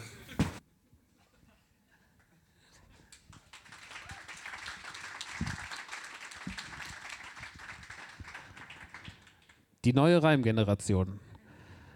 Ein schwieriges Kapitel in der deutschen Rap-Geschichte. Was war die neue Reimgeneration? Die neue Reimgeneration war eine Formation aus Rappern, die um 2011 auf 12 war das. Von Falk Schacht in der Sendung Mixi Raw Deluxe, die damals noch existierte, einberufen wurden. Und diese Runde bestand aus A zum J, Crow, Olsen, damals noch Olsen Ruff, glaube ich, oder hieß er schon Olsen? Ich glaube, er hieß noch Olsen Ruff. Kein Bock. Ähm, ähm, EO, das sind Kumpels von uns, äh, Lukas und, und, und Arne. Und ich glaube, das, und ja, und ich, genau, der andere noch. Und wir waren diese neue Reimgeneration, die irgendwie direkt ein Problem hatte, weil alle, die natürlich zu dem Zeitpunkt groß waren, das war zum Beispiel Motrip oder wer war denn da noch dabei, so um die 2011er, 12er Jahre wichtig, die haben halt gesagt, warum sind wir nicht die neue Reimgeneration? Aber es ging ja Falk damals eigentlich um einen gewissen Vibe von Musik und es ging ihm auch vielleicht ein bisschen darum, so ein gewisses Klientel von Jungs halt, die so ein bisschen diese, auch wieder diese Vorstadtattitüde und so ein bisschen eine Alternative bilden zum Streetrap, der damals groß war, ähm, die so zu, format, äh, zu formieren. Und dann saßen wir da alle. Und wir wussten ja nicht, wir haben gedacht, ja, das heißt jetzt so, und dann sind wir so, und dann reden wir ein bisschen mit dem Falki und der Carlo, der macht so zwei, drei Sprüchchen, so, ja, ich mumpel, wumpel. Und ähm, hallo Jan. Und ähm, das wurde aber lange Zeit ein Problem, diese neue Reimgeneration für uns, weil ähm, wir diesen Stempel, den, den diese Geschichte damals bekommen hat, gar nicht begriffen haben. Auf einmal waren wir die böse neue Reimgeneration mit dem großen Problem, dass auch eigentlich zu dem Zeitpunkt einer von uns erfolgreich war. Und das war Crow, der, weil da hat er gerade, hatte gerade Easy rausgebracht und alle waren so, das ist der heiße Scheiß. Alle coolen Leute waren so easy, wow. Dann kam das Mixtape raus, wow. Video war mega cool, sehr gutes T-Shirt. Und das war einfach so ein Riesending damals. Und wir waren halt irgendwie die Trottel, die neben dran saßen. So, wir waren die Typen, wir haben gesagt, ja, enge Hosen, lol. Wir waren die Typen, die dann nicht so aussahen wie die Street Rapper Boys. Und das war irgendwie schwierig. Aus heutiger Sicht finde ich alles ein bisschen witzig. Voll. Aber damals war es irgendwie auf der einen Seite, es hatte ein riesengroßes Problem, weil wie gesagt, einer war bekannt, wir waren nicht bekannt. Wir sind mit dem auf Tour gegangen. Wir haben diese Tour damals gebucht, die Crockstar zum J-Tour. Bestehend aus Crow, Rockstar und A zum J. Ein gutes Wort. Ähm, sind auf diese Tour gegangen im mm, April, Mai 2012. Und wir sind halt diese, wir haben diese Tour ausverkauft, aber die war nicht ausverkauft wegen A zum J oder wegen mir, sondern die war ausverkauft wegen Carlo. So, weil der Typ innerhalb, der, diese Tour wurde ja vorher gebucht. Damals war die Anordnung, okay, Crow macht die Vorband, dann kommt A zum J, dann kommt Rockstar. Das muss man sich mal. Das muss man sich Ja. vorstellen. Dann Carlo wird, ja, ich gehe mit den Jungs auf Tour. Der klingt jetzt aber wie Lindenberg gerade. Kleiner Lindenberg. Dünner Ähm, Lindenberg. Ja. dünner kleiner Lindenberg. Und auf einmal kam Easy raus und diese Tour war von irgendwie 15% ausverkauft insgesamt auf 100% ausverkauft. Wir haben alles hochverlegt in größere Locations. In Hamburg auf einmal 700 Leute, in Münster 1000 Leute. Man war so, ja, und dann aber so, ja, aber nicht wegen uns. Und ähm, dann ist man halt, auf einmal waren wir eigentlich nur noch zwei kleine Vorbands, die mit einem super, mit einem anwerdenden Superstar auf Tour waren. Ich glaube, das war das ganz, ganz große Problem, dass einer, hätten alle damals fresher Releases gehabt, hätten damals alle irgendwie so ein bisschen zu dem Zeitpunkt geliefert. Ich habe 2014 erst geliefert, Ellen hat erst 2014 geliefert, Olsen hat auch, glaube ich, auch Herz, Ballon, Herz, Ballon, Her Herz. Ballonherz, ja. Kam- ist ein gutes Album. Das muss ich dir auch nochmal sagen an der Stelle. Das Da neue Album ist auch sehr gut. Deins auch. Danke. Ähm, Dingsy, das, die kam aber alle erst 2014 raus. EO waren zu klein, kein Bock, kein Bock. Und, ähm, und das war halt das große Ding, dass damals eigentlich nur einer davon äh, repräsentativ war für, diese, für diesen Begriff, aber da ganz viele Jockels hinten dran standen und alle anderen waren sauer. Im Endeffekt war deswegen die neue Reimgeneration so schnell, wie sie geboren war, im Munde von Falk Schacht, auch wieder ausgestorben. Und das war doof. Das war doof. Das hat sich, glaube ich, doof angefühlt. Das hat, sich mega scheiße Ja, angefühlt. eben, das hat das- einen ja auch ganz lange in so eine Krise geworfen. Wollte ich gerade sagen, ja. Oder beziehungsweise das war die Frage, die du jetzt schon anfängst zu beantworten. Das hat sich doch sicherlich auch auf das Musikmachen ausgewirkt irgendwie. Oder auf die Idee davon, wer du bist, was du machen willst, wer du sein willst. Es war ganz, ganz, war einfach eine ganz lange eine schwierige Zeit zu gucken, wie wird man jetzt dieser Rolle gerecht. Und als man sich dann, ah, ich glaube, ich mach's so, war schon alle wieder so, waren, die alle schon drei Häuser weiter und haben schon wieder auf irgendeiner anderen Party getanzt. Und für uns hat sich keiner mehr interessiert. Deswegen war der Einstieg für alle drei. Also Olsen hat es noch am besten gemacht, so vom, vom Erfolg her, aber Ellen hatte damals einen riesen Universal-Deal, das ist kein Geheimnis. Dass er damit mega auf die Fresse geflogen ist. Ich hatte nicht so einen riesen Universal-Deal, ich hatte einen kleinen Deal bei, bei Embassy of Music, aber habe auch erst 2018 das erste Mal 80 Euro für Pubertät gesehen. Und war so, ist True Story. Es ist halt einfach so, ja, okay, das ist halt jetzt einfach so. Ähm, und, aber ich glaube, dass es auch wichtig war, weil heute, glaube ich, jeder so, daraus ist ja wieder, hätten wir damals alle Erfolg gehabt, wären wir, glaube ich, alle verzogene Gören gewesen und so hat aber jeder so ein bisschen seinen Platz gefunden. Ellen hat einen sehr, sehr guten Platz gefunden. Ich habe mich danach eher verabschiedet in eine andere Richtung, habe gesagt, ich glaube, Podcasten ist ein gutes Ding, Leute. Hm. Hab dann lange, äh, mache jetzt seit fünf Jahren schon irgendwie Radio Nukular und sowas und mache eigentlich so Musik eher noch so als Hobby nebenbei und find's ganz geil. Aber so hat halt jeder sich in Ruhe definieren können. Und hätte man damals irgendwie so diesem Hype gebeugt, was damals negativ, negativ war, ist für mich eigentlich heute relativ positiv. Ich finde auch, also Olsen ist tatsächlich am Ende des Tages doch auch jemand, der sich da, würde ich sagen, einreiht. Ich meine, klar, das Album hat schon mediale Aufmerksamkeit bekommen, auch nicht immer nur gute, weil viele Leute ihm ja vorgeworfen haben, dass er sich so an Drake anbietet, an dessen Art, sich zu bewegen und zu kleiden und so weiter und so fort. James Dean, was soll das hier? Ähm, der hat ja jetzt nach zwei Alben bei Universal aber auch dort keinen Deal mehr und macht jetzt auch sein eigenes Ding so ein bisschen. Genau wie du ja auch dein eigenes Ding machst, gemacht hast. Erst mit Podcast, dann wieder Musik, jetzt wieder andere Geschichten. Bei Ellen ganz genauso auch. Also ich finde, dass ihr drei auf jeden Fall aus dieser Generation, wenn gleich das auch relativ lange gedauert hat, aber den richtigen Move oder die richtigen Schlüsse gezogen habt irgendwie auch. Nämlich, ich nehme das wieder selber in die Hand und schaffe mir irgendwie eine Grundlage, auf der ich machen kann, was ich möchte und nicht was andere Leute an Erwartungen, an Images und so weiter an einen herantragen. Ja. Ja, voll. Aber es war trotzdem, man würde lügen, wenn man sagt, dass es damals nicht schmerzhaft war. Das glaube ich. Also ja. 2012 war und auch dann die Zeit, wo wir Pubertät gemacht haben und sowas, das waren so beschissene Jahre. Also 2013 war ja wirklich so, so ein, vielleicht so das schlimmste Jahr, so nachhaltig, wo man sagt, ja, das war nicht cool. Und ähm, das hat alles, es ist natürlich alles daraus. Man war so wie so ein Kind, man hat sich gefühlt wie so ein dummer Kinderstar, weil man so, wir sind mit Crow unterwegs und dann Crow ist woanders, dann bist du egal, okay, cool. Und dann ist man ja auch tief gefallen, weil äh, wir haben damals natürlich das Nerdy Turdy Gang Shirt sau viel verkauft, aber davon hat es keiner gekauft wegen mir. Die haben es alle gekauft, weil es in, dem- in dem Video war. Und das war natürlich Fluch und Segen, weil man danach auch erst bei diesem Modemarke NTG, die sie dann werden sollte, auch erstmal reinigen musste. Man hatte ja ganz viel, also dieses große Ding von damals hat ja ganz, ganz viele Trümmer hinterlassen, auch wenn es erstmal für alle so, yo, wir hängen mit dem Coolen ab. Ja, wir hängen jetzt nicht mehr mit dem Coolen ab. Jetzt musst du selber klarkommen. Und dann hat man gemerkt, wie schwierig das eigentlich ist.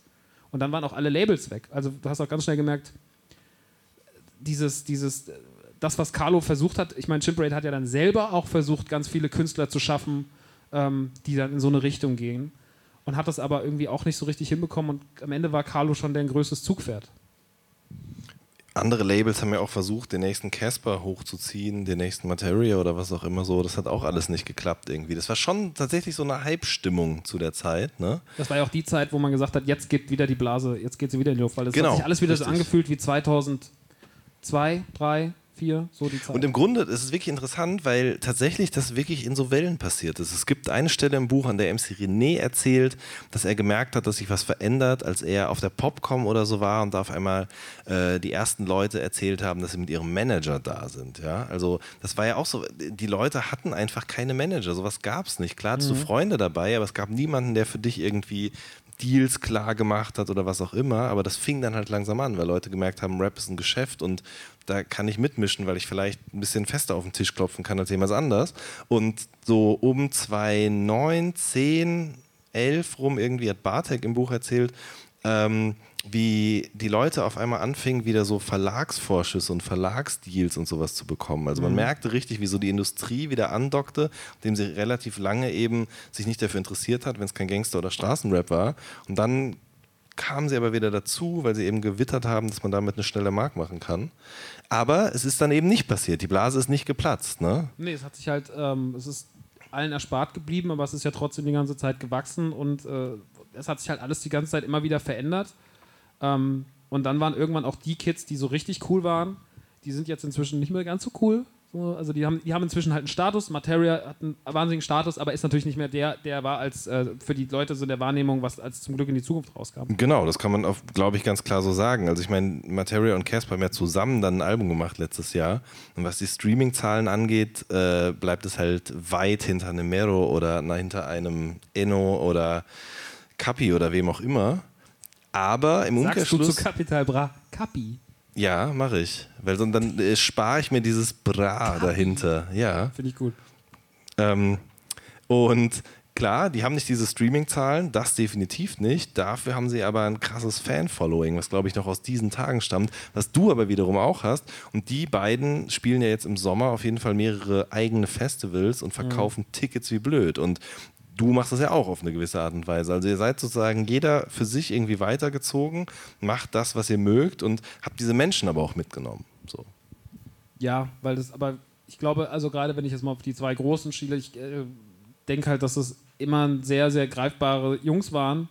Mit einer Ja, sehr, aber sehr du auch. Hm? Du auch. Ja, aber ich will jetzt, also, ne, ich glaube, dass jeder halt immer irgendwie ein Image verkörpert hat, was man irgendwie ganz gut in gewissen Käuferschichten und Leuten, die sie haben, haben sich da gut repräsentiert fühlt. Ich glaube, dass es viele, ich weiß jetzt nicht, ich glaube, Rin verkörpert zum Beispiel eher ein Gefühl.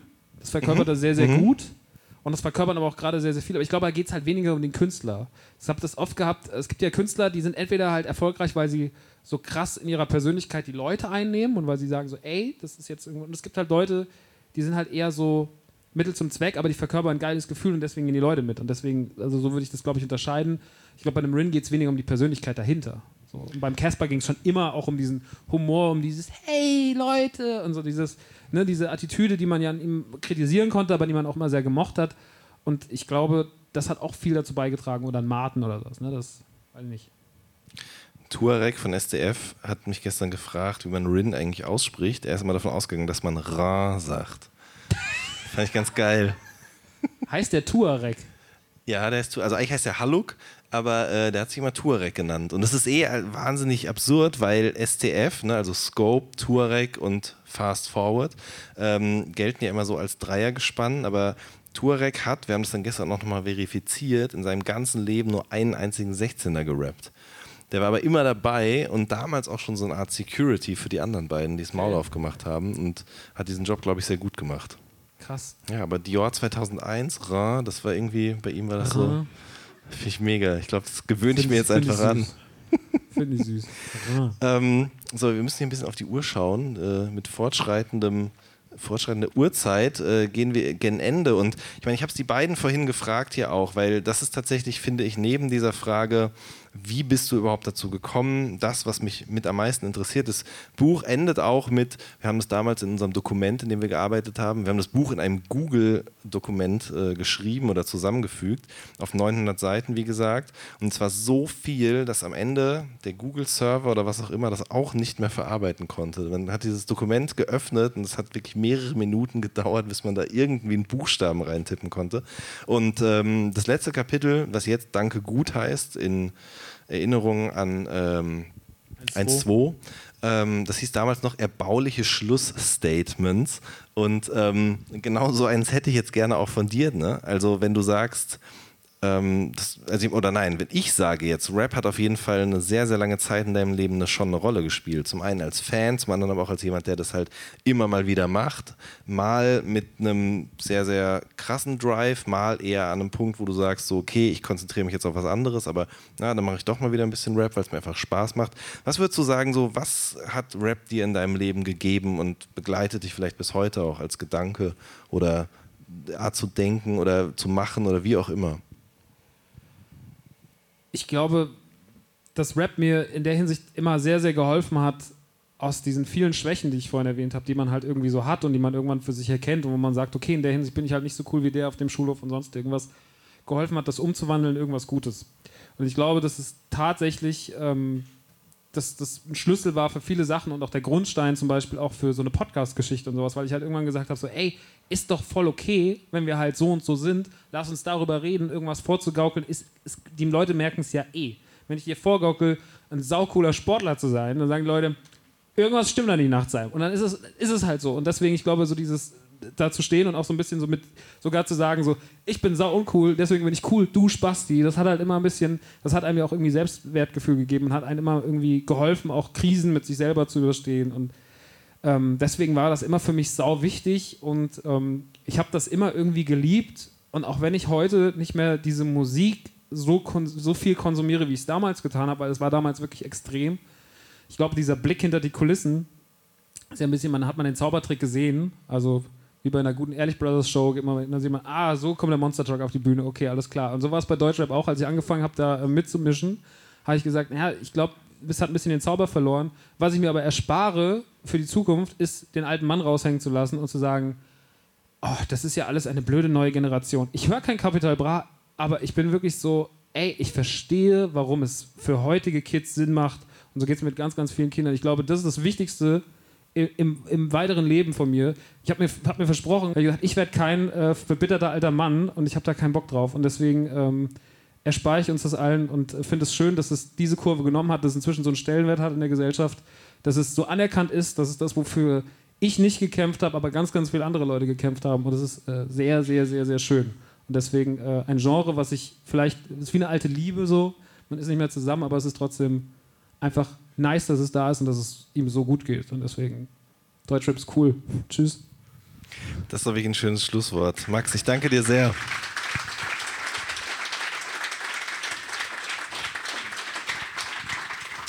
Danke, dass ich da sein durfte.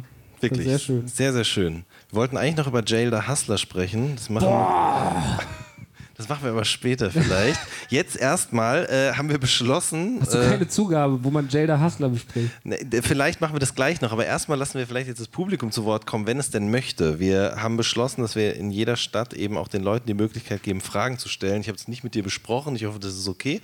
Äh, also, wenn irgendjemand was wissen möchte von mir oder auch von Max, dann äh, ist jetzt der Zeitpunkt dazu. David ist da immer rigoros, der sagt, wenn irgendjemand, ah, da wird schon die erste Hand gehoben, perfekt. So, bitte sehr.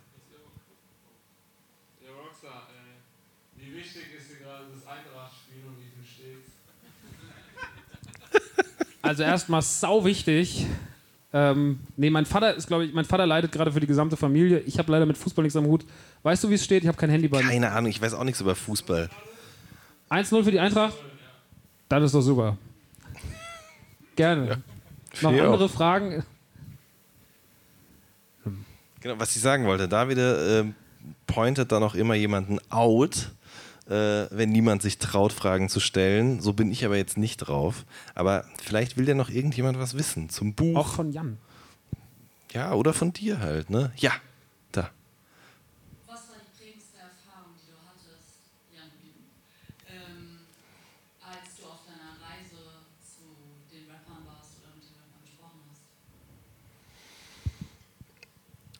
also es gab sehr, sehr viele sehr prägende Momente. Ähm, ich habe das ja vorhin erzählt mit Ratar, mit seinem Fahrer und so weiter und so fort. Das war einfach ein witziger Moment.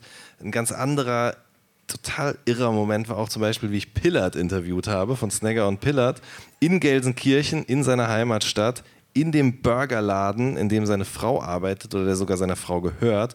Und er hatte die ganze Zeit seinen kleinen Hund Gustav dabei. Also, das, ne, manche Leute wissen vielleicht, wie Pillard aussieht, was der so sagt und wie der drauf ist. Und dann hat er diesen Hund. Und ähm, das war einfach, das war irgendwie schön. Genauso schön war es auch. Am gleichen Tag habe ich sogar Lackmann noch getroffen. Also, wir hatten wirklich diese wahnsinnige Idee, diese Leute alle persönlich zu treffen, weil wir eben nicht übers Telefon das anonym veranstalten wollten. Und dementsprechend habe ich dann immer geschaut, wer wohnt irgendwie ungefähr in der Nähe voneinander und wie lässt sich sowas auch miteinander verbinden. Und es war kurz vor Weihnachten 2008, nee, 17.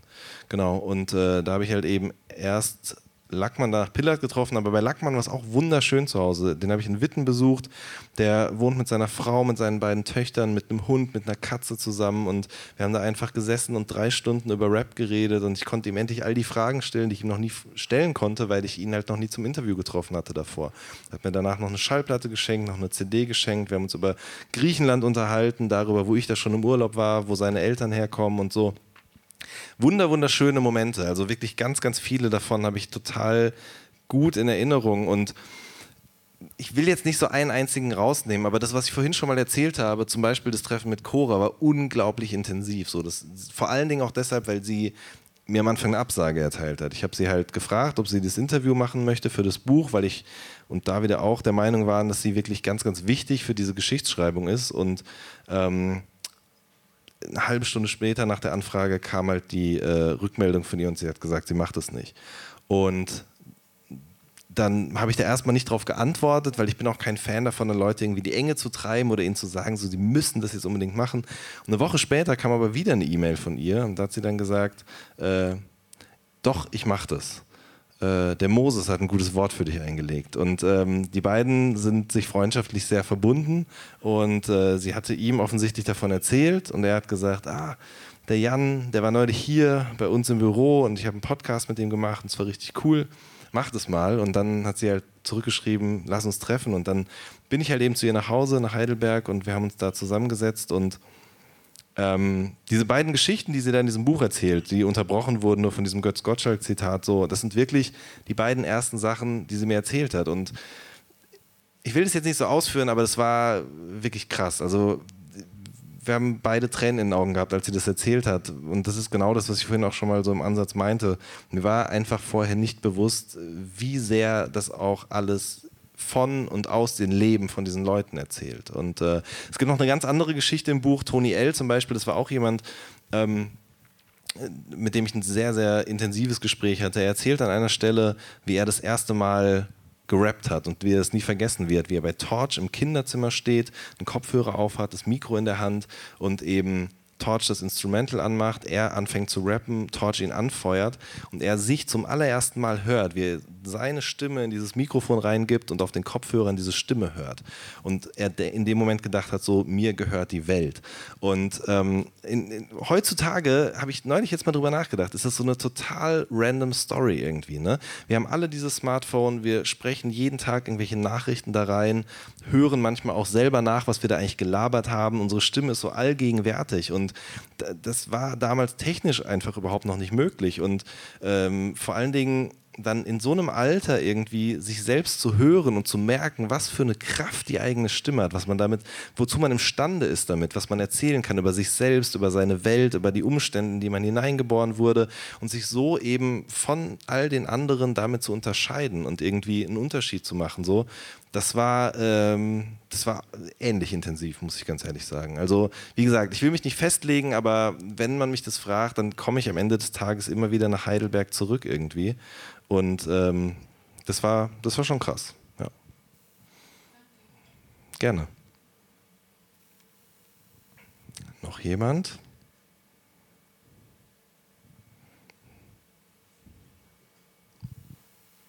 Gibt es noch irgendeine Person, ähm, die ihr noch gerne ein Buch gehabt hättet, aber die irgendwie keinen Bock hatte oder abgesagt hat oder so? Ja, auf jeden Fall.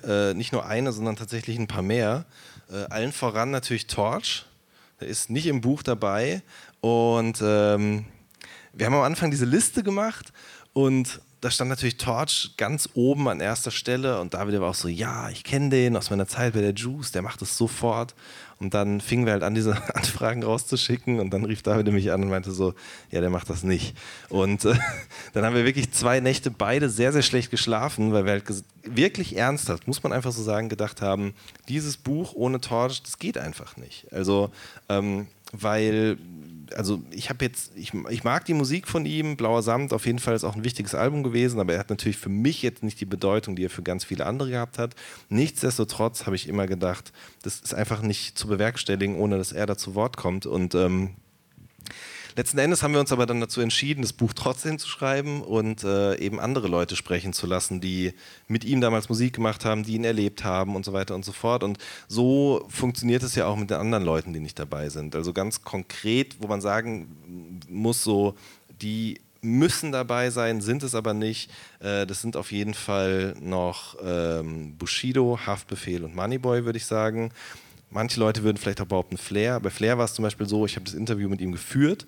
Äh, wir haben zweimal anderthalb, zwei Stunden telefoniert. Das war wirklich ein sehr, sehr ausführliches Gespräch, in dem es auch nicht um Rakim oder sonst irgendwelche Sachen ging, sondern in dem es wirklich um, um ihn, seine Kindheit, seine sehr intensive, bewegende Kindheit ging, um die, ja, um all das, wie er zu Rap gekommen ist, wie er Bushido getroffen hat, wie die beiden sich gegenseitig ergänzt haben und wie er auch heutzutage die deutsche Hip-Hop-Szene im Vergleich zu der amerikanischen sieht. Und ich meine, äh, vielleicht kennen zwei, drei Leute die Sachen, die ich sonst so mache und so wie ich diese Interviews führe, habe ich das auch mit ihm gemacht. Und es war wirklich ein ganz, ganz tolles Gespräch und ich habe ihm das dann geschickt zur Freigabe, eben um mich abzusichern und dann kam nichts und ähm, ich kann das vielleicht mal kurz zeigen. Also ich, ich, weiß nicht mehr genau, wann ich ihm das geschickt habe. Auf jeden Fall äh, zeitig vor Abgabe. Ähm, und dann habe ich halt, also das ist alles ich, äh, das bin alles ich da in grün, ja. Äh, ich habe ihm halt immer wieder geschrieben, ich so, Flair, was ist jetzt mit dem Interview? Wir brauchen hier eine Rückmeldung und so. Der hat mich immer geghostet. Und ähm, irgendwann habe ich ihn dann angerufen. Ich muss ganz ehrlich sagen, ich wollte ihn auch nicht sofort anrufen, weil ich einfach keinen Bock drauf hatte, aber irgendwann ging es nicht anders. Und dann habe ich ihn angerufen und dann haben wir halt darüber geredet und er hat halt gesagt, er findet das Konzept scheiße, das Konzept, das ich ihm vorher auch erklärt hatte. Ähm, und er wollte da kein Teil von sein. Ähm, genauer gesagt hat er, hat, er, ähm, hat er den Satz von sich gegeben, er hat keine Lust, mit 100 irrelevanten Schwänzen in einem Buch zu sein, weil er halt der Meinung ist, dass so Leute wie Torch nicht so viel für Hip-Hop getan haben wie er. Das ist aber auch okay, weil Torch natürlich sagt auch, dass er mehr für Hip-Hop getan hat als Flair und wahrscheinlich weiß keiner die Wahrheit am Ende des Tages so. Ähm, deswegen, Flair ist halt aus, äh, aus, aus eigenen Gründen nicht dabei. Bei Haftbefehl muss ich ganz ehrlich sagen, da hat mich jemand aus seinem näheren Umfeld von Anfang an gewarnt und einfach gesagt, so versuch's gar nicht erst, du wirst nur enttäuscht werden und ähm, so war es dann auch. Und äh, bei Moneyboy waren es tatsächlich terminliche Schwierigkeiten. Ich habe ihm geschrieben, ich habe es über verschiedene Menschen, die ich kenne, Kurt Brödel und so weiter, auch versucht, Haiti und so weiter. Ähm, keine Reaktion. Und dann habe ich irgendwann angefangen zu gucken, okay, wo tritt er gerade auf, wo kann ich hinkommen von da, wo ich wohne, relativ problemlos. Und habe ihm dann wirklich angefangen zu schreiben, so, ey, ich habe gesehen, du bist am 28.04. in Frankfurt, lass uns 18 Uhr einfach vor der Location treffen, passt das? Und einmal hat er tatsächlich zurückgeschrieben, okay, let's get it, und dann dieses 100-Emoji. Und ähm, da war ich so, ja, Mann, ja, jetzt klappt es wirklich. Ähm, und dann bin ich aber ganz allmann, wie ich halt bin, gewesen, habe halt gesagt, so, ja, wo treffen wir uns denn dann genau, um wie viel Uhr? Weil das war halt irgendwie, dann doch irgendwie, der Auftritt wurde nochmal verschoben. Darauf kam wieder niemals eine Rückmeldung und dementsprechend hat er eben auch nicht den Weg mit eigenen Zitaten ins Buch gefunden. Ähm, ich muss aber aus heutiger Perspektive sagen, das ist zum einen nicht schlimm, weil ich finde, das funktioniert trotzdem alles sehr gut so, weil andere Leute eben über diese Menschen sprechen, die eigentlich hätten stattfinden müssen mit eigenen Quotes. Äh, und zum anderen finde ich es irgendwie auch eine geile Vorstellung, dass Torch, Bushido, Haftbefehl und Moneyboy nicht selber zu Wort kommen, sondern so über den Dingen schweben irgendwie und äh, nicht selber zu Wort kommen. Genau. Und äh, wobei, vielleicht noch als Anmerkung dazu, klar, auch ganz viele andere, ich habe es vorhin schon mal gesagt, ich meine, du kommst auch nicht in dem Buch vor, tatsächlich. Wir sind gut befreundet, ich hoffe, du nimmst mir es nicht übel, beziehungsweise du sitzt ja hier, das heißt, du hast es mir nicht übel genommen. Oder vielleicht zwischendurch mal. Nee, ist okay. Okay. Ähm, weil das Ding ist halt, wo. Du bist ja auch nicht auf meinem Album. Siehst, genau. Ne? Leute, ja, so Finde ich auch.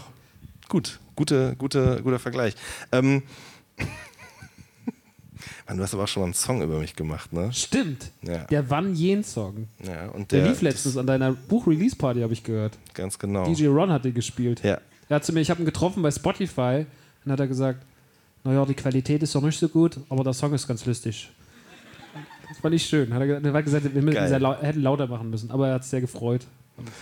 Also jetzt mal ganz im Ernst, ne? das möchte ich an der Stelle auch nochmal kurz sagen. Ich bin dir oder ich werde dir auf ewig dankbar dafür sein, dass du und ACMJ, dass ihr diesen Song gemacht habt, weil ich mittlerweile glaube, dass der sicherlich auch mit zur Markenbildung, was mich angeht, beigetragen hat auf eine gewisse Art und Weise. Ne? Das muss man einfach klipp und klar so sagen. Ja.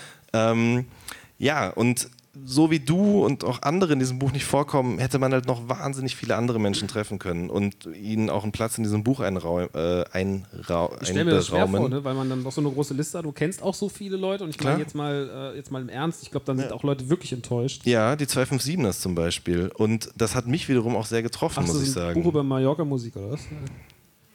Ey Mann, also das, ich muss ich auch noch mal eine Lanze für die brechen hier. Ich finde, ja, so, ich mag die doch. Ich bin doch, ja. ich habe doch Schniesen und Mike beides Plants vs Zombies gespielt und so. Also wir sind sehr raus. gute Rapper, muss man wirklich sagen. So, das hat mich wirklich auch persönlich getroffen.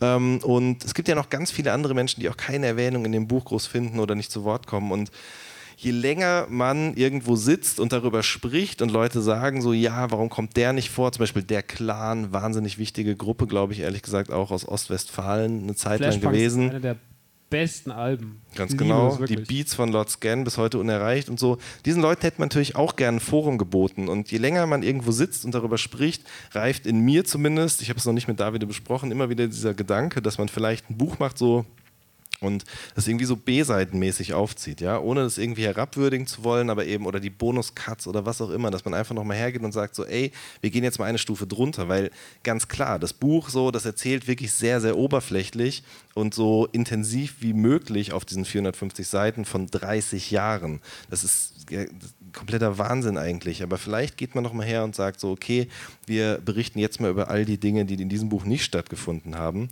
ähm, aber bis das soweit ist, äh, muss ich erstmal Urlaub machen. Ist okay, ist- ist genehmigt. Dankeschön. So, hat noch jemand eine Frage? Sonst würde ich jetzt gleich mal hier einen Deckel drauf machen. Ist ja auch schon reichlich spät. Ähm, und sagen, wenn jemand Lust hat, das Buch noch nicht besitzt, dann kann er das gerne kaufen. Ich weiß überhaupt nicht, wo, der, wo ist der? Da hinten ist irgendwo der Stand, genau. Und äh, wenn jemand eine Widmung oder sowas haben möchte, dann kann er auch gerne noch vorbeikommen. Dann schreiben wir beide da was rein, oder? Ja, ich als äh, Teilnehmer des Buches schreibe da Ja. gerne sehr viel rein. Der- also Vielleicht es- noch ein ganzes Kapitel so. Ich wollte warum grad Rockstar sagen, ein ne? saucooler Rapper ist und dann auch so Zitate von Haftbefehl fälschen. Ja, Bruder, Das der ist machen doch wir jetzt Doch, gleich. über Rockstar da geredet, weil das wollte er. Das fand ich gut. Genau so machen wir das jetzt. Ihr Lieben, schön, dass ihr alle da wart. Wie gesagt, das ist für mich schwer zu begreifen, aber es freut mich sehr, dass ihr alle hier gewesen seid, euch das angehört habt, euch für dieses Buch, für die Geschichte von Hip-Hop interessiert. Das bedeutet mir und vielleicht kann ich es auch stellvertretend für Davide sagen, geil, wie ich auch mir so hinzeige auf dieses Kissen hier. äh, bedeutet uns wirklich sehr, sehr viel. Vielen lieben Dank. Einen schönen Abend euch, kommt gut nach Hause. Tschüss. Dankeschön.